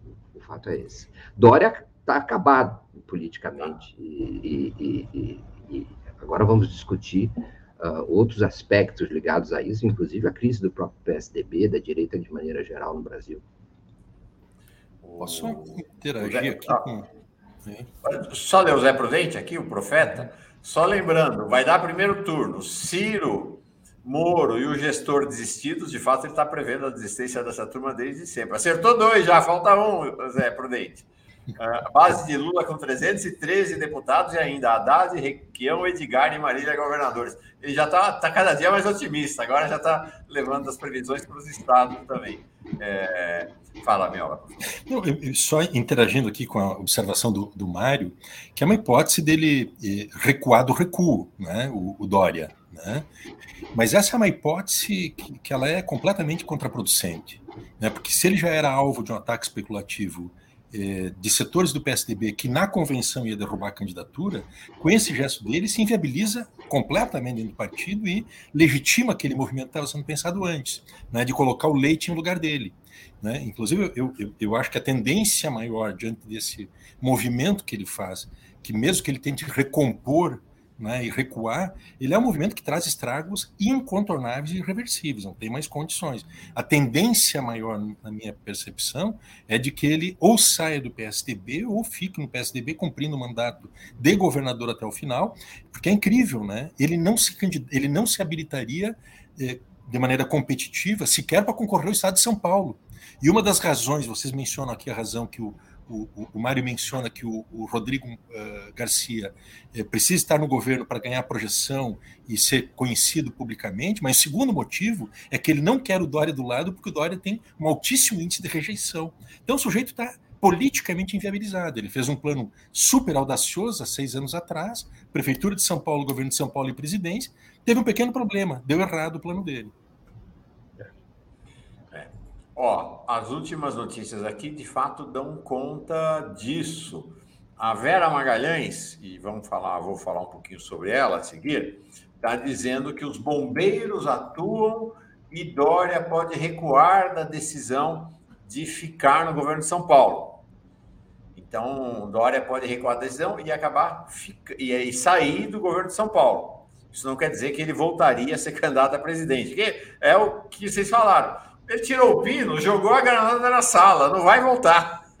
Não vai voltar. Ou balançou o travesseiro e as penas saíram voando. Não tem mais volta, né? Ele pode fazer o que ele quiser, mas está aí. Duas, três observações em relação à maneira como as, a mídia está olhando. Né? Primeiro foi uma estupefação, uma perplexidade da Globo nessa manhã. A Globo, assim como a Folha, são as casas né, do Tucanato, históricas casas do Tucanato e do PSDB. Na programação da Globo, uh, Globo News, especialmente na manhã, enquanto nós aqui já tínhamos dado três manchetes, o pau estava comendo aí na praça, eles não tinham falado nada. Né? Teve um certo, assim, um, uma paralisia ali na Globo de manhã, e tomada pela surpresa, pela decisão é, do Dória. Demorou um pouco para a Globo, de fato, entrar, mas agora, depois que entrou, é, a Andréa Sadi e a Júlia do Ailib, são duas, é, por sinal, diga-se, né, duas competentes é, jornalistas e comentaristas lá da Globo, disseram assim, em contra-ataque, né? Contra-ataque, por conta do a Dória estar tá contra-atacando o que ele enxerga como inimigos dele dentro do PSDB. Dória ameaça implodir o PSDB. Então, vamos dizer assim, essa coisa de implosão do PSDB, gente, não é conversa de esquerdista, não, não é conversa da mídia de esquerda. Até, até a Globo, que é a casa do PSDB, ameaça ou já identifica esse processo de implosão do PSDB. Então, o processo aí está tá sangrando ah, em, em plena rua, à luz do dia. Quanto à manchete da Vera Margalhães, eu queria fazer uma observação para a gente também ter chaves de leitura, ter cuidado né, em relação a essa manchete dela, que pode, inclusive, ser verdadeira. Ela é muitíssimo bem informada em relação ao PSDB. Né? Então, mais cedo, ela tinha dado uma matéria, uma reportagem, dizendo que o Rodrigo Garcia estava ameaçando entrar com processo de um, um, impeachment relâmpago do Dória na Assembleia Legislativa. E agora ela está dizendo isso, que o Dória pode, ser, pode desistir da desistência. E esse desistir da desistência tem um recado claro. Quem é o favorecido? O Rodrigo Garcia. Né? Se ele desiste de ficar no governo do Estado, o acordo volta a existir. Mas, gente, sempre muito cuidado com essas leituras da imprensa. As ligações da Vera Magalhães com os tucanos são conhecidas, e especialmente com o Rodrigo Garcia.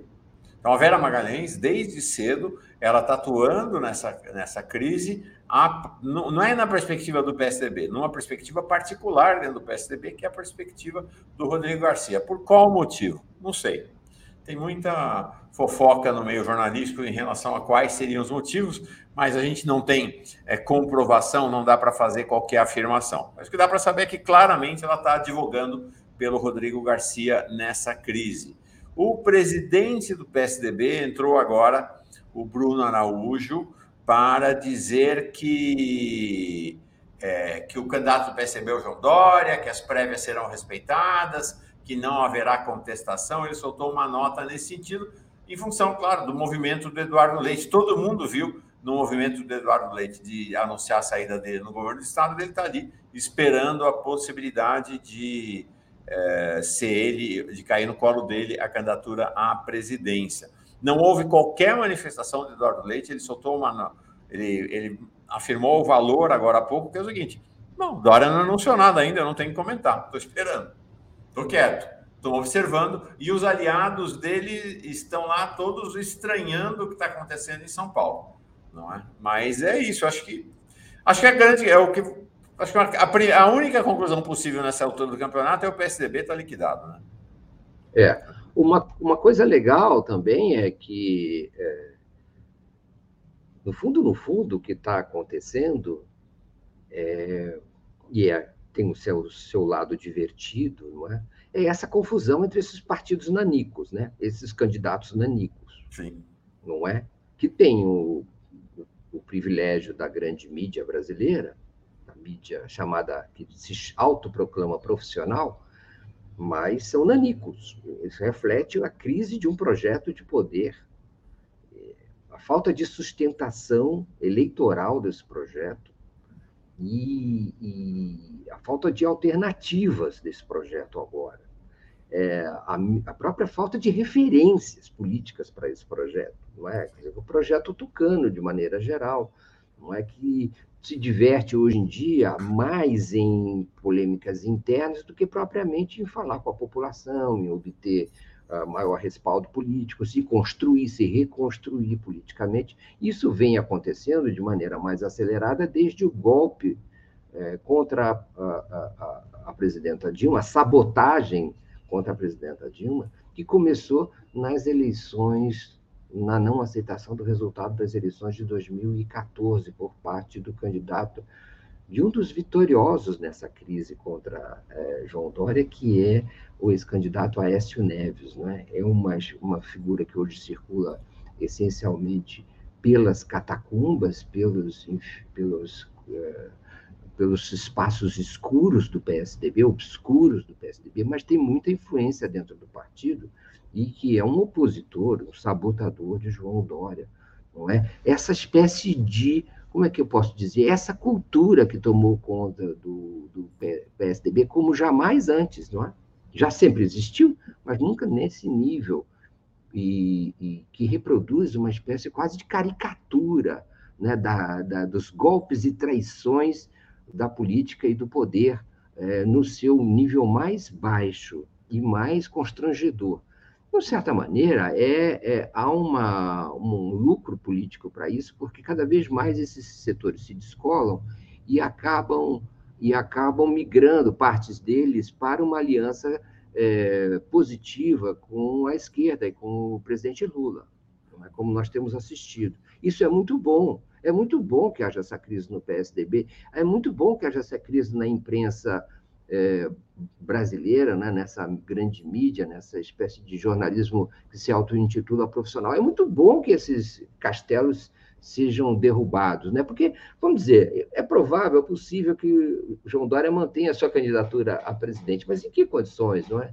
Enfim, todo esse projeto, mesmo Nanico, esse projeto ainda é a referência mesmo seus cacos e fragmentos, foi a referência que sobrou para os meios de comunicação brasileiros, é, é, é, para essa imprensa corporativa vendida. É? E aí é muito bom assistir que esses cacos sejam amontoados né, no, ao final de um processo tão deletério é, por parte dessa associação entre política baixa e uma mídia totalmente partidária, não é parcial. E isso é motivo para comemoração. Agora essa essa essa e acho que tem um esse, esse um aspecto também de ser celebrado agora que é a derrota dos antipolítica, né? É, Dória, Bolsonaro, esperamos, né, que seja derrotado na eleição, Moro, todos aqueles que se levantaram como os antipolítica estão batendo em retirada, estão sendo derrotados de maneira até humilhante. É importante, isso é um valor para a esquerda. Para a esquerda, a política é o lugar onde as coisas acontecem, onde a sociedade se organiza, onde ela dialoga. Os antipolítica, como Dória, Bolsonaro, Moro, Zelensky, Zamur, é, Zemu e esses outros são destruidores das, da possibilidade das sociedades é, serem democráticas, né? da sociedade ser democrática. Então, acho que é um, é um aspecto importante, todos eles batendo em retirada, depois da onda né, na qual eles surfaram. Né? O Dória também viu, né, Mauro, que o Rodrigo Garcia estava pegando os cargos todos do governo. O que, que ele esperava? Ele esperava que o governo do Rodrigo Garcia não fosse uh, sabe, desdo, desdoriar o governo de São Paulo, ah. é uma outra queixa que ele anda fazendo aí. Ah. É? ah, eu queria manter meus cargos e tudo. Olha, e outra coisa, também, como disse o Miola, não dá para fazer campanha com um candidato com uma rejeição tão grande quanto o Dória em São Paulo e no Brasil. Então, é muito natural que o Rodrigo Garcia tenha tentado se descolar dele, não é? E o mais rápido possível, porque ele é um candidato, o Dória é um candidato é, natimorto. Ele é uma espécie de zumbi ambulante na política brasileira. Ele está morto e não sabe. É isso que. É, ou ele acha que não sabe, talvez tenha caído a ficha, mas parece que ele não sabe. E ele ainda fica tentando, não é, uh, esquartejado politicamente, ele fica tentando uh, uh, juntar pedaços desse monstrengo. Ele é um monstrengo ambulante. Ele morreu e não sabe. É isso que acontece com, com o João Dória. E é o destino mais correto que ele podia ter, porque ele é o campeão. Então, é uma delícia o campeão das traições se traído de todos os lados. E agora está reclamando das traições. É um momento áureo da, do, da história brasileira recente. Emblemático, não é? Uma personagem dessa. Tá, é, nós temos nós todos, nós todos, que já vamos, eu especialmente avançados na vida, é, podemos ter vivido a ponto de testemunhar esse momento. Né? quero viver bastante, como se diz isso, para testemunhar a desgraça dos meus, no caso, adversários. É esse que nós estamos, é esse momento histórico que nós estamos vivendo.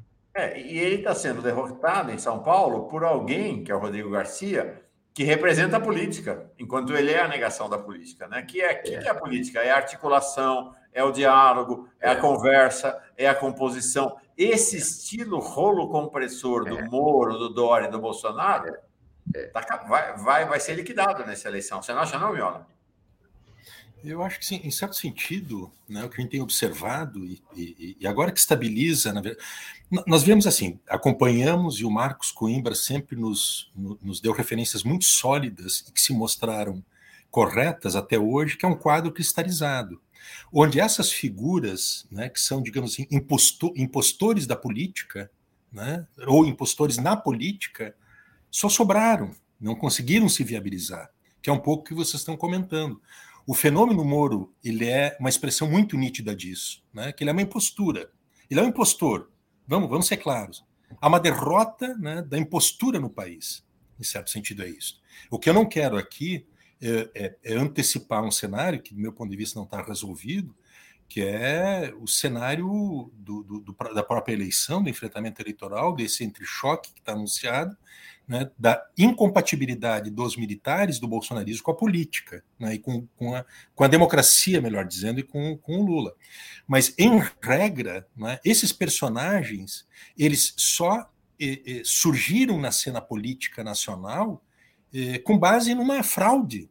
Uhum. Nós vivemos uma situação distópica no nosso país e os meios de comunicação tiveram um papel crucial nisso. Esses personagens né, que são picaretas da política, né, que são antissistema, antipolítica, mas na verdade são os que mais adentraram no sistema político e da forma né, mais deplorável imaginável.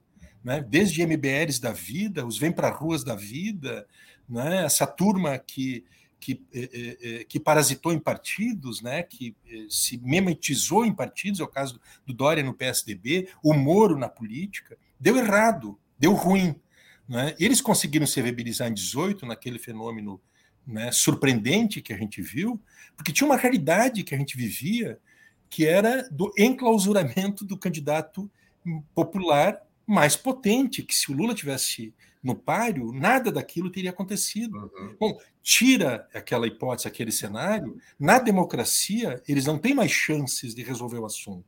E quando diz corretamente, Mauro, que é a política arena da, da, da, da solução né, dos conflitos, né, e é nela que se dá né, o enfrentamento né, social de interesses de classe, etc., né, isso é corretíssimo. Né, mas nesse terreno eles perdem.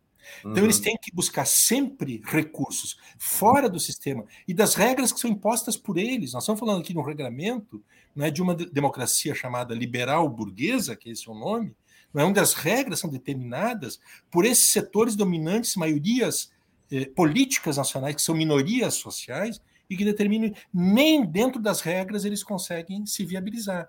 E eu acho que esta eleição está deixando claro né, que tem esses impostores não tiveram viabilidade. Tem um fenômeno Bolsonaro, mas o Bolsonaro ele condensa em torno de si né, muito mais do que uma lógica, digamos, essa do antissistema, porque ele traz junto outros componentes, inclusive do próprio fundamentalismo religioso, que tem uma forte adesão social de massas, né, o, as milícias, né, todos os setores digamos, expurgados, né, empobrecidos pelo neoliberalismo, mas incubados nessas teses né, ultra-individualistas do empreendedorismo, né, do autoempreendedorismo, e que aderem né, a esse, essa retórica né, de ultradireita que o Bolsonaro tem sido muito eficaz em propagá-la. Então, perdão, não, mas é isso, eu, eu, eu concordo inteiramente com essa percepção, eu acho que não há vitorioso ainda desse processo, mas existem muitos derrotados, né?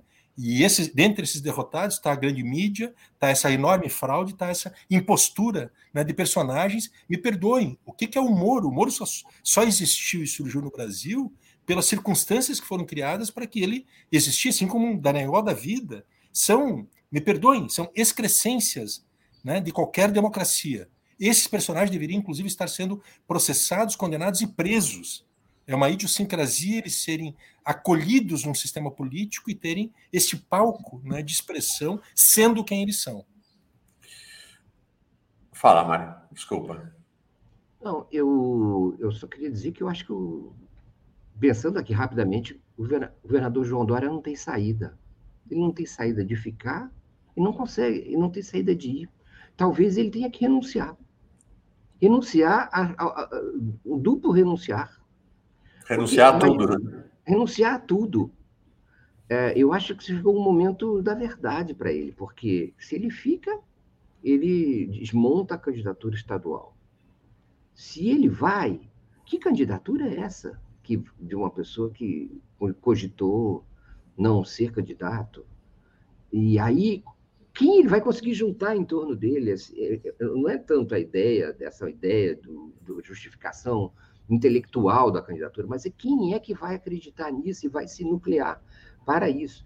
Então, eu acho que ele não tem muita, muita alternativa, senão, senão esse duplo, duplo renunciar. Sobre a política, eu queria dizer, Mauro, é, Miola, eu acho o seguinte, a política é muito porosa. Ela tem os, os políticos de carreira e ela acaba sendo permeável esses novos é, é, atores que acabam surgindo e alguns raros acabam conseguindo prosperar, não é?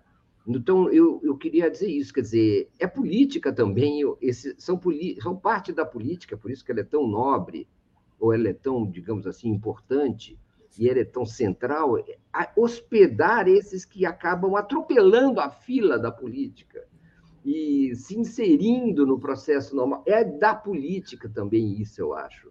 Uhum. E ela, ela, não sei se ela deve fazer, mas ela acaba fazendo isso, tendo que hospedar esses generais, que às vezes são vitoriosos em guerras e acabam se tornando é, personagens políticos do mundo político habitual, empresários, uh, líderes sindicais, que às vezes vêm também, de certa maneira, não é? É, um pouco na negação da política nos momentos iniciais. Não deixa de estar presente no próprio Lula, num certo ponto da, da, da trajetória dele. E aí vem, claro, pessoas deletérias, ruins, como o Trump, não é? mas também é um personagem de fora da política, uhum. ou que acabam entrando. Então, é, e acabam tumultuando esse ambiente, porque eles vêm com essa, digamos assim, capitalizando o sentimento antipolítica que a própria política gera. A política gera o contrário dela. E aí sempre tem algum oportunista querendo se valer disso para um lançamento. E há muita receptividade para isso, né? desde, sei lá, é, vamos dizer, o cacareco, sabe assim, mal comparando, essas pessoas são, uh, vamos dizer, caudatárias desse sentimento uh, moralista que uh, a, a, atividade política muitas vezes gera e é potencializado de maneira permanente pelos populistas do, da mídia, da, os demagogos que povoam e comandam os meios de comunicação e, e seu discurso é, para a população, pra, de busca de legitimação dessa espécie de representação da vontade popular que os meios de comunicação tradicionais geralmente tendem a, a, a assumir. É, eu queria só anotar esses, essas observações aí a respeito da política, né? Deixa eu ler dois superchats aí. Vamos falar, vamos passar para o Moro agora. E, e aí, aí, a partir do Moro, vamos falar de janela partidária e vamos falar da chamada terceira via, né? Também acho que é um tema para nós, né? O que, que acontece com a tal terceira via a partir desses rearranjos? E a gente podia falar de quem ganha, né? Quem ganha. Exatamente.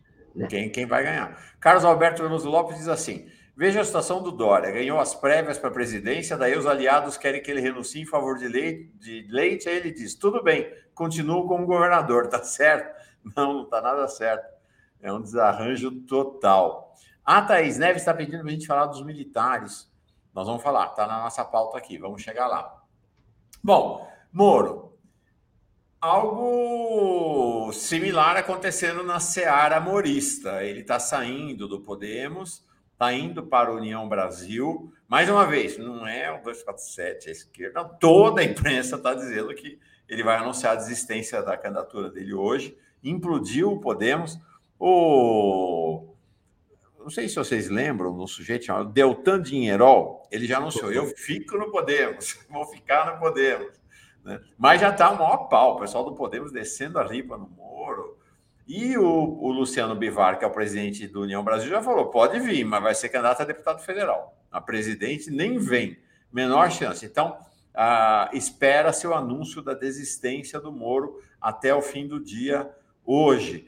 E a mudança do Moro de partido tem que ser feita hoje, ou no máximo amanhã, porque a janela está fechando. Se ele não mudar, vai ficar aprisionado no Podemos e o Podemos a ele. Como eu disse mais cedo, o Podemos, pelo jeito, vai mudar de nome, né? É, para Podíamos, ou talvez Pudemos, né? Mas não é mais Podemos, não, não vai poder nada, né? Vai cair aí, vocês imaginam o que, vai acontecer com o partido. Uh, Miola, Moro, qual o seu olhar para esse gesto do Moro aí?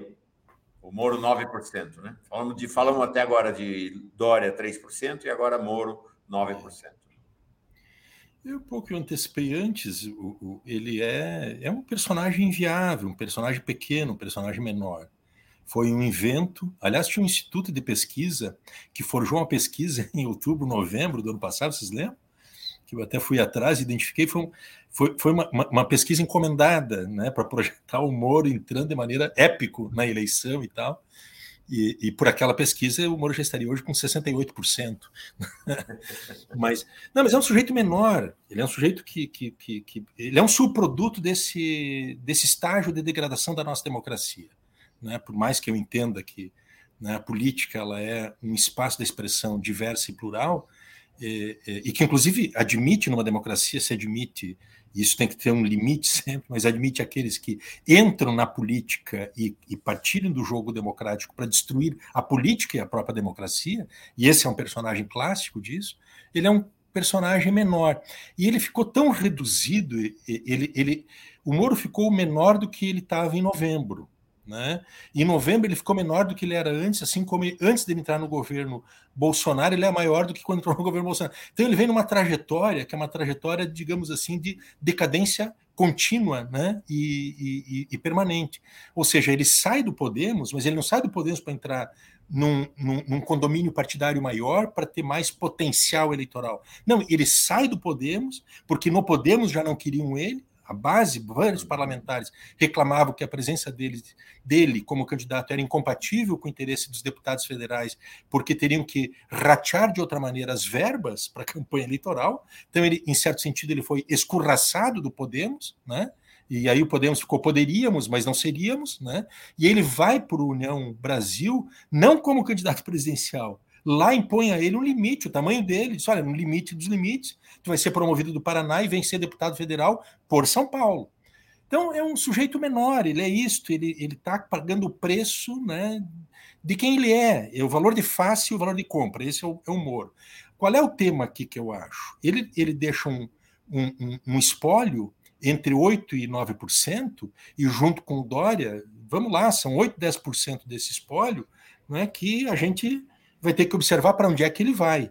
Qual é a capacidade que o Eduardo Leite vai ter, porque o Eduardo Leite sim será o candidato, e até eu acho, viu, me atrevo aqui, Mário e Mauro, é, é, que talvez o, o, que nós estamos vendo hoje né, de evidência pública e já demonstrável, talvez seja resultado de um processo que vinha sendo desenvolvido né, em grandes arranjos e reflexões, Farias Lima e, e Globo e Grande Capital, no sentido de buscar uma solução para essa equação irresolvível que eles têm, de uma in, eh, falta de competência eleitoral, de competitividade eleitoral para enfrentar o Lula. Então, eu acho que a, o cenário que está desenhado é uma grande aliança pela por esses setores da direita não é, mais bolsonarizadas, é, onde o, o, o vértice desse, dessa aliança é o Eduardo Leite. O Eduardo Leite ele trabalha como um legado imediato, que é esse percentual entre 8% e 10%, que é Dória e Moro, né? mas a ver, inclusive, se ele vai ser o beneficiário direto desse, desse percentual que tem o, o Dória e o, e o Moro, porque quem pode se beneficiar disso também é o próprio Bolsonaro. O Bolsonaro pode ampliar a seu desempenho em, em eleitorados que eram eleitorados que têm se demonstrado mais vinculados ao Moro e ao, e ao Dória. Em segundo lugar, o Eduardo Leite, que é indissociável essa análise da saída do Dória e do, e do Moro, e a gente não colocar na, como uma variável também o Eduardo Leite, mas o Eduardo Leite, além de ele ter que disputar esses percentuais, que não está assegurado que ele será o beneficiário automático, ele também vai ter que fazer uma aposta aonde? Nos nem nem, nem Bolsonaro nem Lula. Porque o eleitoral do Bolsonaro, a gente está percebendo, por mais trágico que possa ser, mas é o eleitorado que tem se preservado de maneira constante nos últimos anos, nos últimos meses, 11, 12 meses. Mesma coisa de parte do Lula, que tem um percentual já consolidado, e ele dificilmente vai absorver esse eleitorado. Então, a situação do Eduardo Leite, do meu ponto de vista, ela também é mais um invento de proveta, talvez aquele último invento de proveta que é testado no último instante das regras do jogo, mas que ele tem também uma viabilidade duvidosa. Ele não consegue, não é o, o beneficiário automático desses 10% de Dória e de Moro, e por outro lado, ele não conseguirá provavelmente abocanhar é, parte desse eleitorado que não deseja nem Bolsonaro e nem o Lula, né? e ele não tem a, a abertura e entrada para tirar votos do Bolsonaro. Ninguém teve até agora capacidade. O cara que mais tinha condições de tirar voto do Bolsonaro era o Moro, mas ele se mostrou limitado né? nessa capacidade de fazer isso. Então, eu acho que é uma. É, é, é um cenário que, que, que ele, em certo sentido, ele desanuveia também um pouco, ele desfragmenta.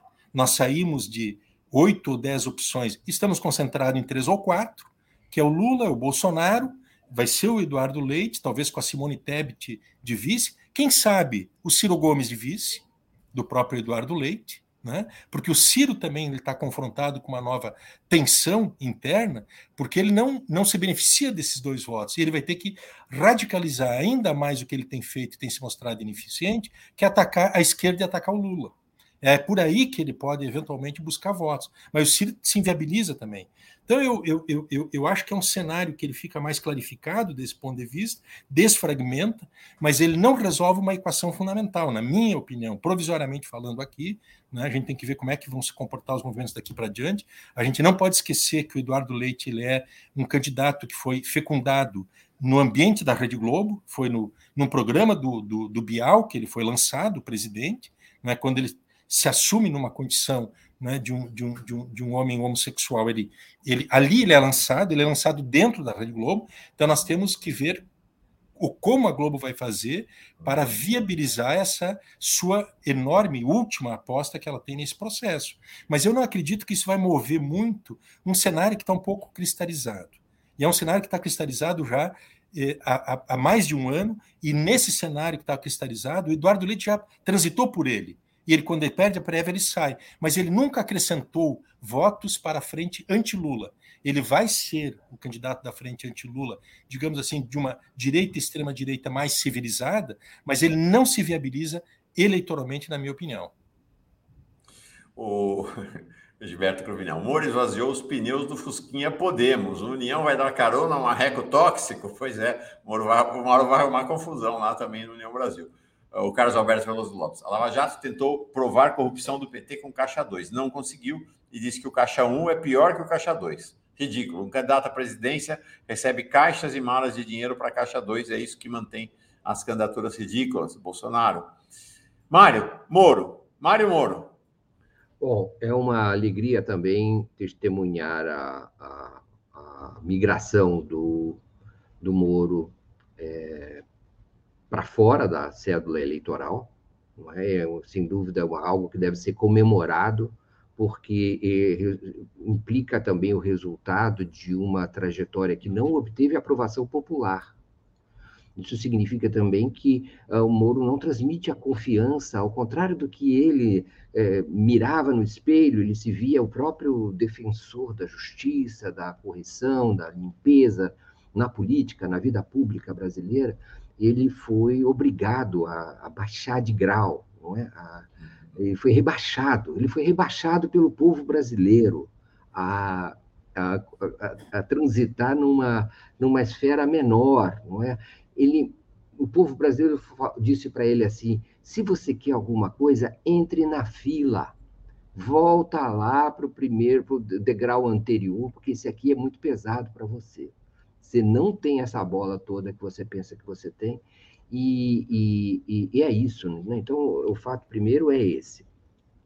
Ele, ele vem para São Paulo, provavelmente para concorrer a, a deputado federal, vai ter uma grande votação, não dá para não dá para subestimar a, o contingente conservador nesse estado, é enorme, e um pouco dessa crise que vem acontecendo no PSDB é o esvaziamento do PSDB como alternativa para o pensamento conservador do Estado. O Estado é um Estado conservador e, foi, e o seu pensamento foi, vem sendo ocupado é, por uma facção se é que a gente pode dizer assim, ainda mais tóxica do, do, do direitismo no Brasil, que é o extrema, a extrema-direita de Jair Bolsonaro, que uh, uh, re, recebe amplo apoio aqui de parcelas de direita, conservadoras, racistas, xenófobas, uh, enfim, todo tipo de tara encontra também, acho que um, um, eleitorado tão grande como o de São Paulo, encontra abrigo aqui também no Estado. Então, é, troca-se seis por meia dúzia, é, vai, o, o, Moro vai ser um puxador de votos né, na, na bancada, vai ter um, vai ser um dos grandes puxadores de voto em São Paulo, como Boulos e, o Moro, né? Você disse. O Moro, é, desculpe, o Moro, como o Boulos, vai ser um grande puxador de Sim, votos em perfeito. São Paulo. E, e, e então, é, enfim, é, planeja caminhar por aí. O, com relação aos, aos, aos Lula e Bolsonaro, dessa, de certa maneira, observam isso com uma certa é, diversão, não é? Tanto Bolsonaro quanto Lula, é, nesse sentido, olham o, a desistência do Moro com uma certa é, prazer de, de olhar isso. Né? O, Moro, o Lula perde um importante é, adversário, importante para a candidatura dele. É, sem o Moro, o Lula não tem essa pessoa que é o seu acusador presente na, nos debates eleitorais, sabe? a quem ele vai tem que dizer as verdades a respeito da maneira como ele foi é, é, perseguido por uma justiça é, arbitrária, pelo lawfare, como ele foi é, punido por essa de forma mentirosa, farsante, é, por esse velhaco desse juiz, ex-juiz, ex-ministro. Não terá esse, esse antagonista presente ali mas você acha que isso é um prejuízo para o Lula? Eu acho que sim, porque é, por um lado é, é porque ele, ele, as pesquisas dizem que quando ele enfrenta o Moro, é, ele, as pesquisas qualitativas, ele consegue é, obter a solidariedade de uma parcela mais é, digamos assim, de fora da política, e o veem o Lula como um perseguido, que de fato ele é. Então tem uma certa, uma certa prejuízo para esse antagonismo, é, mas é, por outro lado, não é? Aí saindo dessa dessa disputa tem uma coisa interessante que é essa ideia de o, a cédula ficar desprovida agora, a cédula presidencial, desprovidas desse personagem de fora da política. Ninguém nessa eleição, a, a, a menos, até onde eu possa ver, é, tem esse título de a pessoa fora da política. Moro talvez fosse o único último pessoa sem mandato ali, não é? Ou nunca tenha tido um mandato na vida de, de parlamentar ou de cargo executivo. E, e então acaba essa é, é uma cédula mais mais é, simplificada, né? Ela já foi, olhem bem, já foram retirados dela Luciano Huck, não é? Mandetta, personagens é, que poderiam assumir esse, esse, essa, essa possibilidade, não é? Agora ficam mais, é, digamos assim, os, é, os, vamos dizer, os sobreviventes, né, de, que são da política. E nessa sobrevivência tem duas parcelas. Tem os dois primeiros, Lula e, e Bolsonaro, bem destacados, e tem para essa terceira via tem um, uma situação bem ruim, não é? Porque é a seguinte: quem ficou na terceira via estava com menos votos do que o Moro. E eles continuam. E o Moro desistiu. Por que, sabe, assim, fica uma espécie ainda, espécies ainda de, de personagens que têm ainda menos chance de vencer, como se estivessem ali apenas para fazer um número. Nessa, então, nessa eleição tão polarizada, em que, em que o que aparece é o seguinte: é o, parece que nós estamos diante do segundo turno sendo jogado no primeiro turno, sendo antecipado para o primeiro turno. Mesmo que nós tenhamos uma eleição de dois turnos, que é o, que é o mais provável, é, é, o, o segundo turno já tende a se refletir na polarização do primeiro, e os dois primeiros estão já, é, mais de 63% da população já tem candidato e não vai mudar, é, o que é um número recorde altíssimo, isso indica que há pouca chance né, mesmo de é, justificar, é isso que eu quero dizer, estão acabando as justificativas que mantêm a candidatura pela terceira via. É, fica difícil argumentar por que sustentar essas candidaturas. Se gente com muito mais é, capital financeiro e máquina, como Dória, e capital, digamos, popular, como o Moro, estão desistindo. Então, o que, que justifica Ciro, é, é, Simone Tebet, é, sei lá o que, Janones, é, é, e, e, é, Ciro. Próprio... Ciro, já falei, e também o próprio o próprio Eduardo Leite, não é que é, digamos assim, é páreo com o, com o Dória em termos de de popularidade, de, de intenções de voto. Né? Essa situação, é, sabe, parece, parece que vai nos conduzir até, o, até, até outubro do mesmo jeito. Só, posso, Mauro, só uma, uma adição aqui ao, ao Vitor? Por favor. É, não, eu acho a tendência que, se, que, se, que, que a gente pode considerar é de um aumento da pressão sobre o Ciro. Porque o Ciro, em primeiro instante, o que, que ele vai ter que fazer? Ele vai intensificar né, essa retórica anti-Lula, mas, sobretudo, para flertar com o eleitorado do Moro, ele vai ter que também intensificar sua retórica, retórica lacerdista. E, e, a, e, a, probabilidade que isso dê certo é muito pequena. E aí ele vai ser submetido a uma pressão, e daqui a pouco o Ciro vai estar vivendo um pouco essa pressão que todos os demais eh, inviabilizados sofreram e desistir. Né? E aí eu acho que vai muito nesse sentido que o Mário comenta aqui, que é de uma a, a, a, solução da eleição já em primeiro turno, né, com esse quadro bastante cristalizado. Tem, nós temos que conversar uma hora sobre quem, quem herda esses votos, né? Do Moro e eventualmente do Dória, né? É, quem tem mais chance de herdar uh, esses votos? Eu tenho a impressão que é o que é o Bolsonaro uh, no, no plano principalmente do Moro, embora não totalmente, porque há um certo anti-bolsonarismo na votação do, do, do, Moro, nas intenções de voto do Moro. Sim. Mas eu, eu tendo a pensar a pensar que há mais antipetismo e antilulismo nessa votação. Então, eu tenho, acho que vai haver uma, uma partilha desse bolo eleitoral aí, uh, mas é o seguinte: na, no nível de votação que o Lula, de intenção de voto que o Lula apresenta, qualquer aditivo pode ser importantíssimo se valer os índices apresentados pelas pesquisas de opinião eh, dos institutos que fazem pesquisas presenciais.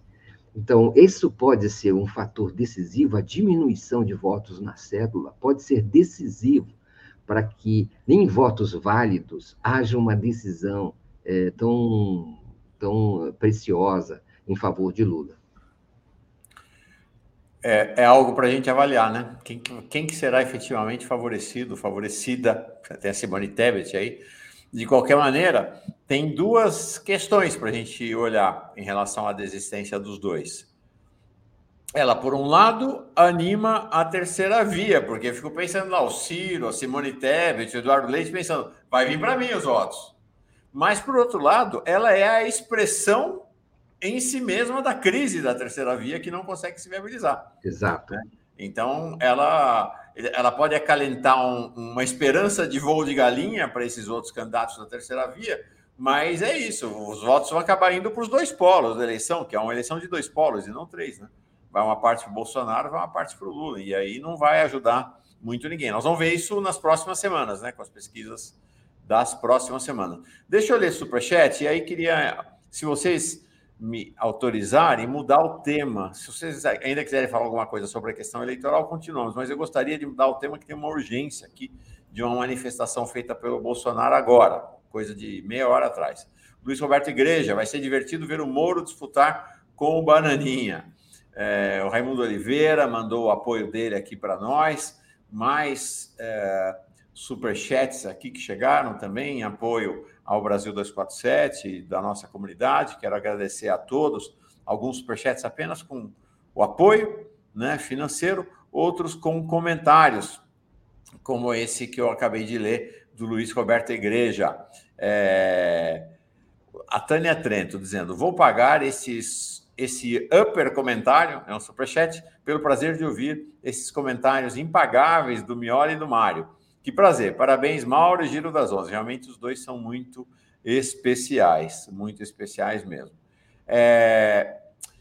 A Thaís Neves, mais cedo, tinha pedido para falar do Bolsonaro e dos milicos, que ela está nervosa. Então, agora de manhã, o Bolsonaro, numa cerimônia lá no Palácio do Planalto, voltou à carga, é, fez a defesa, como ontem fez, voltou a fazer a defesa da ditadura é, mandou os ministros do STF calarem a boca. Ele diz assim: e nós aqui temos tudo para sermos uma grande nação. Temos tudo. O que falta? Que alguns poucos não nos atrapalhem. Se não tem ideias, cala a boca. Bota a tua toga e fica aí. Não vem encher o saco dos outros. É, mais adiante, ele disse o seguinte: não pode conselheiros o tempo todo dizerem calma, espera o momento oportuno. Calma é o cacete. Pô. É, diz ele mais adiante. Na ditadura, ele não falou ditadura, né? Falou naquele tempo, todos tinham direito, deputado Daniel Silveira, de ir e vir e sair do Brasil e trabalhar, é, é, trabalhar constituir família e estudar. Então, uma defesa aberta, explícita da ditadura e um ataque frontal ao STF mais uma vez. Onde Na ordem isso, do dia do ministro da Defesa, é, do futuro candidato a vice-presidente, né, o Braga Neto, ele também fez uma defesa explícita da ditadura militar, explícita da ditadura militar, é, dizendo que nos, nos, anos seguintes ao 31 de março de 64, a sociedade brasileira conduziu um período de estabilização. As instituições se fortaleceram e as Forças Armadas acompanharam essa, essa evolução. 58 anos passados, cabe-nos reconhecer o papel desempenhado por civis e militares que nos deixaram um legado de paz, liberdades e democracia. Daí. Ele fala isso aonde, hein, Mauro? Quem? Perdão, isso é Onde saem essas declarações do Bolsonaro? Ah, foi agora cedo no Palácio do Planalto, numa, numa cerimônia do Palácio do Planalto. Uh, a cerimônia. Deixa eu ver, eu vou descobrir aqui qual era a cerimônia. Importante dizer né, que o, o tal do Daniel Silveira é, fugiu da Câmara com medo de ser preso lá e tá, ele está abrigado, está recolhido. Não sei se vai ter barricadas ou coisa do gênero, agora está lá dentro do Palácio Planalto. Não sei se vai dormir lá também. Né? Apesar de que é não, não sei qual é a cerimônia. Foi uma cerimônia agora cedo. Eu te falo assim que tiver a notícia aqui de qual foi ela. Tá? Mas estava todo o ministério lá, toda a cúpula do governo estava lá, Miola. É muito grave, né? Eu, eu acho, nós estávamos falando aqui do jogo democrático, das disputas políticas e tal, mas tem um jogo em paralelo que é um jogo que vai definir a situação real do nosso do, do, do destinos do nosso país. Nós temos aqui nos últimos três anos é, tratado disto, né? No início. Ah, assim, Miola, perdão. Foi uma cerimônia de despedida dos, dos, dos ministros que estão saindo para disputar a eleição e ele deu, deu, posse dos substitutos. Foi essa cerimônia. E, e quem, quem substitui o Braga Neto? Confirmou o Paulo Sérgio Pinheiro de Oliveira? Paulo Sérgio de Oliveira? Deixa me ver. Nove que é o atual comandante do Exército, né? Vamos ver, a infraestrutura. Está saindo o Tarcísio, entrando o Marcelo Sampaio, cidadania sai o João Roma, entra Ronaldo Vieira Bento, sai a Damares, entra a Cristiane Brito, sai o Marcos Pontes, entra Paulo Alvim, sai o Onyx, entra José Carlos Oliveira, sai a Flávia Carolina Pérez, Flávia Arruda, é, e entra o Célio Ferreira Júnior, sai a Tereza Cristina, entra o Marcos Montes, onde está aqui Exército, acho que não saiu ainda não.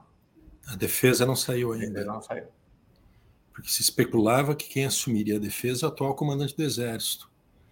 Então imagina o cenário que eles estão produzindo, né?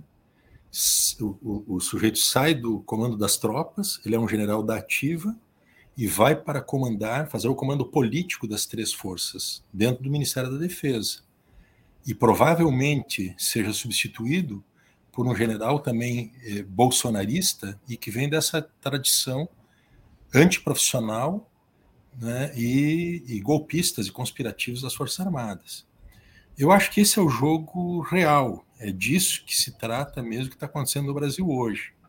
Tem duas dinâmicas em curso, uma que é no terreno da disputa institucional, nem vou chamar de democracia, mas a disputa institucional, da competição eleitoral, e na eventualidade, e todos os dados que nós temos, as tendências estão demonstradas, elas caminham no sentido de uma derrota do projeto deles, ou seja, o que eles ambicionavam de ser um projeto de poder prolongado, duradouro, ele é interrompido por uma derrota eleitoral. Eles não aceitarão isso, na minha, na minha visão, e partirão para uma situação que pode ser uma situação de ruptura. Eu acho que todos esses componentes que nós estamos vendo aqui, recentes, que é de uma escalada de uma retórica né, autoritária né, e evocativa da ditadura militar, de afrontamento né, de maneira muito clara ao Supremo, isso é ofensa ao Supremo que é feita agora, o desrespeito né, a uma ordem judicial e o acolhimento né, de um delinquente dentro do, do Planalto para impedir que uma ordem da Suprema Corte seja cumprida, ela é um, uma afronta né, muito grave a, a, ao Supremo, e esse cenário de uma substituição, de uma recomposição interna, é, onde tem um, um general da ativa que comanda as tropas e, e entra diretamente né, no comando político das Forças Armadas e do Poder Executivo. Eu, do meu ponto de vista, isso é muito grave. Eu acho que nós estamos pagando o preço, né, a, a ordem do dia do, que foi lida hoje nos quartéis e que foi assinada pelo Braga Neto, juntamente com os três comandantes das três forças, ela é uma, uma ordem ofensiva, ela não deveria jamais existir. O Brasil é um dos poucos países do mundo em que faz uma ordem do dia alusiva a um golpe de Estado. E é um golpe armado, que aconteceu em 1964. Se vocês conhecerem algum país do mundo em que isso seja aceito né, como algo institucional e democrático, vocês me avisem, eu desconheço. Então, isso é um sintoma né, de uma democracia muito débil que nós temos. Nós estamos, nós estamos, infelizmente, nos dando conta de que esses 30 anos que nós passamos desde a transição conservadora, que pactuou né, a impunidade a esses personagens até os dias de hoje, é de uma democracia ilusória. Ela não é uma democracia completa, é uma democracia tutelada. Ela é uma democracia permanentemente emparedada pelas Forças Armadas, né, que usam todos os artifícios, inclusive uma interpretação né, sui generis que eles fazem do artigo 142 e 144 da Constituição Brasileira. é preciso, é preciso a gente ter de maneira muito clara o entendimento que nós não estamos falando aqui de forças armadas né, profissionais. Nós estamos falando aqui de cúpulas militares que partidarizaram as forças armadas, transformaram as forças armadas que têm o um monopólio da, do emprego das armas e da defesa nacional, transformaram essa instituição de, de Estado em milícias armadas, fardadas, que são pagas, eles custam mais de 110 bilhões de reais por ano no nosso país, e eles são uma ameaça real e concreta à nossa democracia. Eu acho que nós estamos diante de uma situação que ela é uma situação alarmante, sem ser alarmista, mas eu acho que ela é alarmante, e ela apenas confirma aquilo que eram intuições que nós, há mais de dois anos, nós temos aqui destacado. Nós temos um, um encontro marcado né, com o Capitólio de Brasília, que é agora em outubro. Isso estava escrito nas estrelas que ia acontecer, e nós, eventualmente, nesses espasmos de conjuntura, onde eles saem de cena, né, nós temos uma sensação de que está tudo resolvido, está tudo pacificado, os militares estão, na deles, né, nós temos uma ilusão maior de que existem setores democrat, democratas, libera, eh, eh, eh, legalistas, né, e que obedecem à Constituição, e nacionalistas. É uma ilusão também. Não, eles são o que são, e para mim está confirmado. Nós estamos tratando aqui de milícias oficiais fardadas que são pagas com dinheiro público para conspirar e atentar contra a democracia em torno de um projeto próprio de poder. Eles defendem uma ideia, e eu termino, que é uma ideia que inclusive evoca quando o Brasil nem era um país constituído, evoca Guararapes, em 1648, a Guerra de Guararapes, como se ali fosse né, o momento fundacional do Brasil, porque coincidiria na visão estratosférica desses malucos como o momento de fundação do Exército Nacional. E eles têm para si que eles são, conforme a elite, a única elite que é capaz de uh, assumir o curso e os destinos do país, porque a elite civil, do ponto de vista deles, ela é incapaz de fazer isso. Aliás, o golpe da República nasce disso, que é aquela tensão entre né, os bacharéis eles combatiam os bacharéis lá da monarquia e diziam que os científicos, que eram eles, porque provinham de escolas, né, que geraram inclusive universidades, eles que passariam então a tomar as rédeas e os destinos do país. Nós estamos vendo uma situação, na minha, na minha visão, e essas declarações últimas elas são confirmadoras disso, que é uma situação né, de um potencial crise institucional e de uma escalada né, tremenda né, dessa conspiração desses ataques desses personagens da nossa democracia. Infelizmente, eu acho que esse é um sintoma alarmante que nós estamos vendo no dia de hoje. Isso não é só retórica, isso tem uma preparação subterrânea e que engloba milícias, engloba tudo que a gente sabe que existe no interior hoje da nossa sociedade, lamentavelmente. Mário, você compartilha dessa. A Thaís está dizendo aqui, é por isso que eu estou nervosa, horrorizada. Uh, você compartilha desse olhar, o Carlos, desculpa, o Carlos Alberto Veloso Lopes dizendo assim: doações de empreiteiras ao PT foram declaradas ao TSE. Se houver doação que não foi, dizer e provar. Ficar rindo é ridículo. Mas que a Lava Jato legalizou o Caixa 2, dizendo que é pior que o Caixa 1, está registrado, criminalizaram os Caixas 2 dos outros partidos. Mário, você compartilha dessa, dessa avaliação do, do Miolo ou matiza ela um pouco? Qual o seu olhar? Eu acho o seguinte, é, que nós estamos, é, obviamente, compartilho de, de, tudo que o Miola falou, é, acho assino embaixo, acho a situação é, preocupante mesmo, e, e, acho que é preciso reagir a ela, e, e é preciso agir, a é? ação é tudo. Eu queria dizer o seguinte, é, o que o movimento do Bolsonaro está muito muito movido por uma intenção é, é, de nos amedrontar. É, e também é, uma ideia de reunião de tropas para um combate. Não é? É, eles não têm certeza de nada, eles, estão, eles, na verdade, estão morrendo de medo de perder e, e ficam tentando nos amedrontar, amedrontar a oposição, a oposição democrática, com essas notas, esse tipo de manifestação, que é uma, uma, são manifestações do Bolsonaro, de novo, destemperadas, descontroladas, uma espécie de metralhadora giratória que não encontra é, respaldo uh, junto aos agentes políticos, né? O próprio STF, se ele citou o STF, citou não é Mauro. Ele vai ter, vai ser obrigado, o STF vai ter que responder.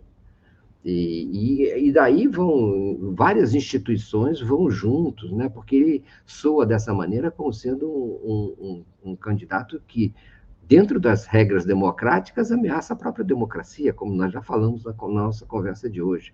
É muito grave o que ele vem fazendo, é muito grave um candidato se portar dessa maneira, e acho até que, o, que ele vai sofrer algum tipo de observação ou punição ou manifestação grave do, por, por parte tanto do TSE, que é encarregado de fiscalizar o tom, inclusive, das eleições, e pelo, do próprio STF, que aí está obrigado a, a uma resposta. Esse tipo de destempero revela controle sobre uma campanha eleitoral? Revela segurança a respeito do resultado dela? Eu não creio tanto que transmita uma sensação de tranquilidade.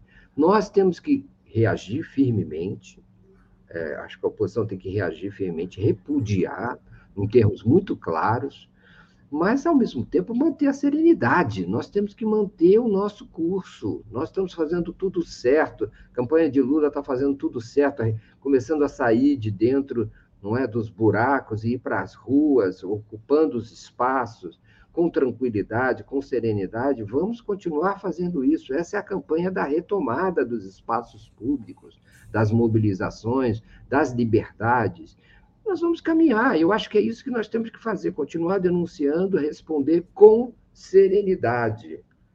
É, é importantíssimo responder com serenidade. A nota dos militares em relação ao golpe de 64, ela é, ela é muito ruim, ela é péssima, ela é um horror, inclusive é, os seus termos, não é? é apelando para anistia ampla, geral e restrita, numa defensiva é, procurando dizer que já houve anistia, que não são ainda mais, podem ser é, objetos de punição. Ficam querendo dizer isso, né? Olha só, como se, se eles estivessem a cavaleiro, para que defender ainda a anistia ampla, geral e restrita a esse ponto do campeonato, né? Tentando se desculpar junto à sociedade brasileira. Então, ela, ela, ela tem esse conteúdo, ela reafirma, não é? Cita duas vezes a imprensa, o apoio da imprensa ao golpe de 64, cita duas vezes, não é? Como sendo, vamos dizer assim, é, situações legitimadoras né? da, da, da, da do movimento é, do golpe militar de 64, não é? Enfim, toda uma, uma nota que parece agressiva, mas ela é muito defensiva, porque Uh, por outro lado, nós nos lembramos da pesquisa ocultada feita pelo IBOP em novembro de 1963, dando enorme apoio, né, amplamente majoritário apoio popular de opinião pública ao governo de, eh, de João Goulart. Não é? E, então foi, derrubado, foi derrubado, ele foi derrubado com base numa conspiração, num conjunto de fake news, e foi derrubado de maneira violenta contra a opinião da população. Foram os tanques que passaram por cima do, do, do poder democrático, do direito democrático das pessoas escolherem seus governantes. Agora, então, nós temos que reagir com essa tranquilidade. Né? A nota ela é uma nota é, mal escrita, o que demonstra também o baixo nível cultural da formação dos militares brasileiros, porque os militares brasileiros já tiveram melhores redatores, inclusive grandes expoentes das letras, saíram das letras militares, e, e mas ela tem que ser repudiada, mas com, com a serenidade de quem não está vendo novidade e que, de quem tem condições de é, levar essa, o resultado disso a uma derrota dessa gente que está desesperada, querendo nos intimidar e não pode conseguir. É, Carlos Alberto, é interessante essa coisa que acontece aqui nas nossas programações, né? É como se tivesse um programa acontecendo paralelamente com outros temas, né? E é. acho isso bem legal. O Carlos Alberto Fergoso Lopes, o tema hoje dele é Caixa 2 aqui. Vocês não acreditam que as petroleiras, bancos e agronegócio vão fazer voar malas de dinheiro para a Caixa 2? Posso é falar? Ingenuidade, é dinheiro ilícito. Pode se embolsar. Sim, falar rapidinho que a gente vai ter que encerrar. Gente, não parece, né? Mas a gente está quase uma hora e meia aqui conversando, passou assim, ó. Né? E ó, se desse, tem mais um monte de assuntos, a dava para ficar mais uma hora e meia aqui hoje. É. Não há dúvida, não, ao Carlos Alberto Veloso Carlos Lopes, Alberto, Carlos Alberto. É. é, Carlos Alberto, não há dúvida que sim, mas não tem a menor dúvida. Você está inteiramente correto. Como é que é? Você falou os bancos, as bancos, financeiras, é, vão grana. correr rios de dinheiro, embora eu cá entre nós, eu não julgo tão necessário dinheiro para o Bolsonaro a esse momento, né? É, enfim, a, mas vão correr, e vai correr principalmente apoio político, não é? Dos grandes bancos é, e dos grandes empresários vão fechar em torno de Bolsonaro. Por isso, às vezes, pode ser relevante uma ou outra conversa com um Pércio Arida da vida, que, enfim, fica no meio do caminho, é, não necessariamente terá influência, mas é preciso olhar, porque para talvez que, tentar quebrar um pouco o monolito, não é? uh, que é essa, esse apoio do capital às ideias e ações mais conservadoras né, no campo do capitalismo brasileiro. Eu, fantástico, acho que é isso aí. Vem um confronto. A Thaís Neves diz assim: discordo do Mário, não há retomada de nada, pois as instituições não fazem nada, se calam diante das barbaridades. O presidente e seus seguidores são milicianos, ninguém está brincando, é um golpe. Então, eu acho o seguinte: Vamos encerrar. Nós temos agora, deixa eu mostrar, vai ter uma live agora, começando nesse instante. Leonardo me pediu bastante atenção, falou até, oh, se o Mário e o, e o Miola puderem assistir, acho que super vale a pena. É, foi gravada, ele disse que ficou, foi, foi excelente. Essa aqui, ele com o Michel German, que é um dos líderes da, dos judeus de esquerda, do grupo Judeus de Esquerda do Brasil, e ele diz assim: está coberto ali, mas eu digo para vocês: um setor da esquerda é, tem tesão pela guerra, que é o título. Tá? Vamos, vamos, ver depois o que, que é, mas vamos encerrar. É, tá só dizendo o seguinte: o Bolsonaro falou, o ministro da Defesa falou. É importante ter clareza que essa nota não é de um ministro da Defesa. É, padrão é um ministro da Defesa que tá que é o vice candidato a vice do Bolsonaro, né? Então, apesar da nota ser assinada por ele e por todos os comandantes das forças, é, o que dá a ela um caráter institucional, mas é a nota de um candidato. Né? Então, também tem, é importante levar isso que ele está alinhando a retórica dele a do Bolsonaro. É como se eles tivessem combinado o jogo ali entre eles. Tem o Bolsonaro hoje à noite na live dele, vamos ver como é que vai ser a retórica dele hoje à noite, e tem ainda a resposta a essa nota e a fala do Bolsonaro dos setores democráticos. Então, assim, a gente também está analisando aqui, enquanto esse jogo de hoje está sendo jogado, né? Esse jogo ainda não terminou. Vamos ver como é que ele evolui ao longo do dia. Deve ter sessão do Supremo daqui a pouco, tem os, né, os partidos políticos. Vamos encerrar, temos um minutinho só. Miola, fala, você está aqui, um minuto para Não, não, eu estou concordando. Acho que nós abrimos aqui uma conversa, uma conversa é. que permanece, numa preocupação é aberta, e é isso. Estamos diante de uma situação que ela é uma situação que nunca antes tínhamos experimentado, de uma ameaça real à nossa democracia. Força e fé, como tu diria, né, Mauro? É isso aí, vamos embora. E, por outro lado, né, é o que você fala, cenário bem complicado, como o Mário fala, Está na nossa mão agora a reação, né? o, o formato né? O, a, e a temperatura da reação a essa nota e essa manifestação absurdas do Bolsonaro. Obrigado, Miola. Mário, foi uma ótima conversa. É, tem, tem Mário hoje à noite, no Boa Noite, tem Sim. artigo do Miola, já tem, hoje já tem um artigo do Miola, já está lá na é. nossa home, artigo do Miola. É, tem Forças do Brasil já marcado ou ainda você está agendando? do Brasil, sábado, com Zé Celso Martinez Correia, que faz Uau! Zé Celso, maravilha, maravilha. Valeu. Tchau, gente querida. Tchau. Até amanhã. Um abração. Obrigado. Valeu.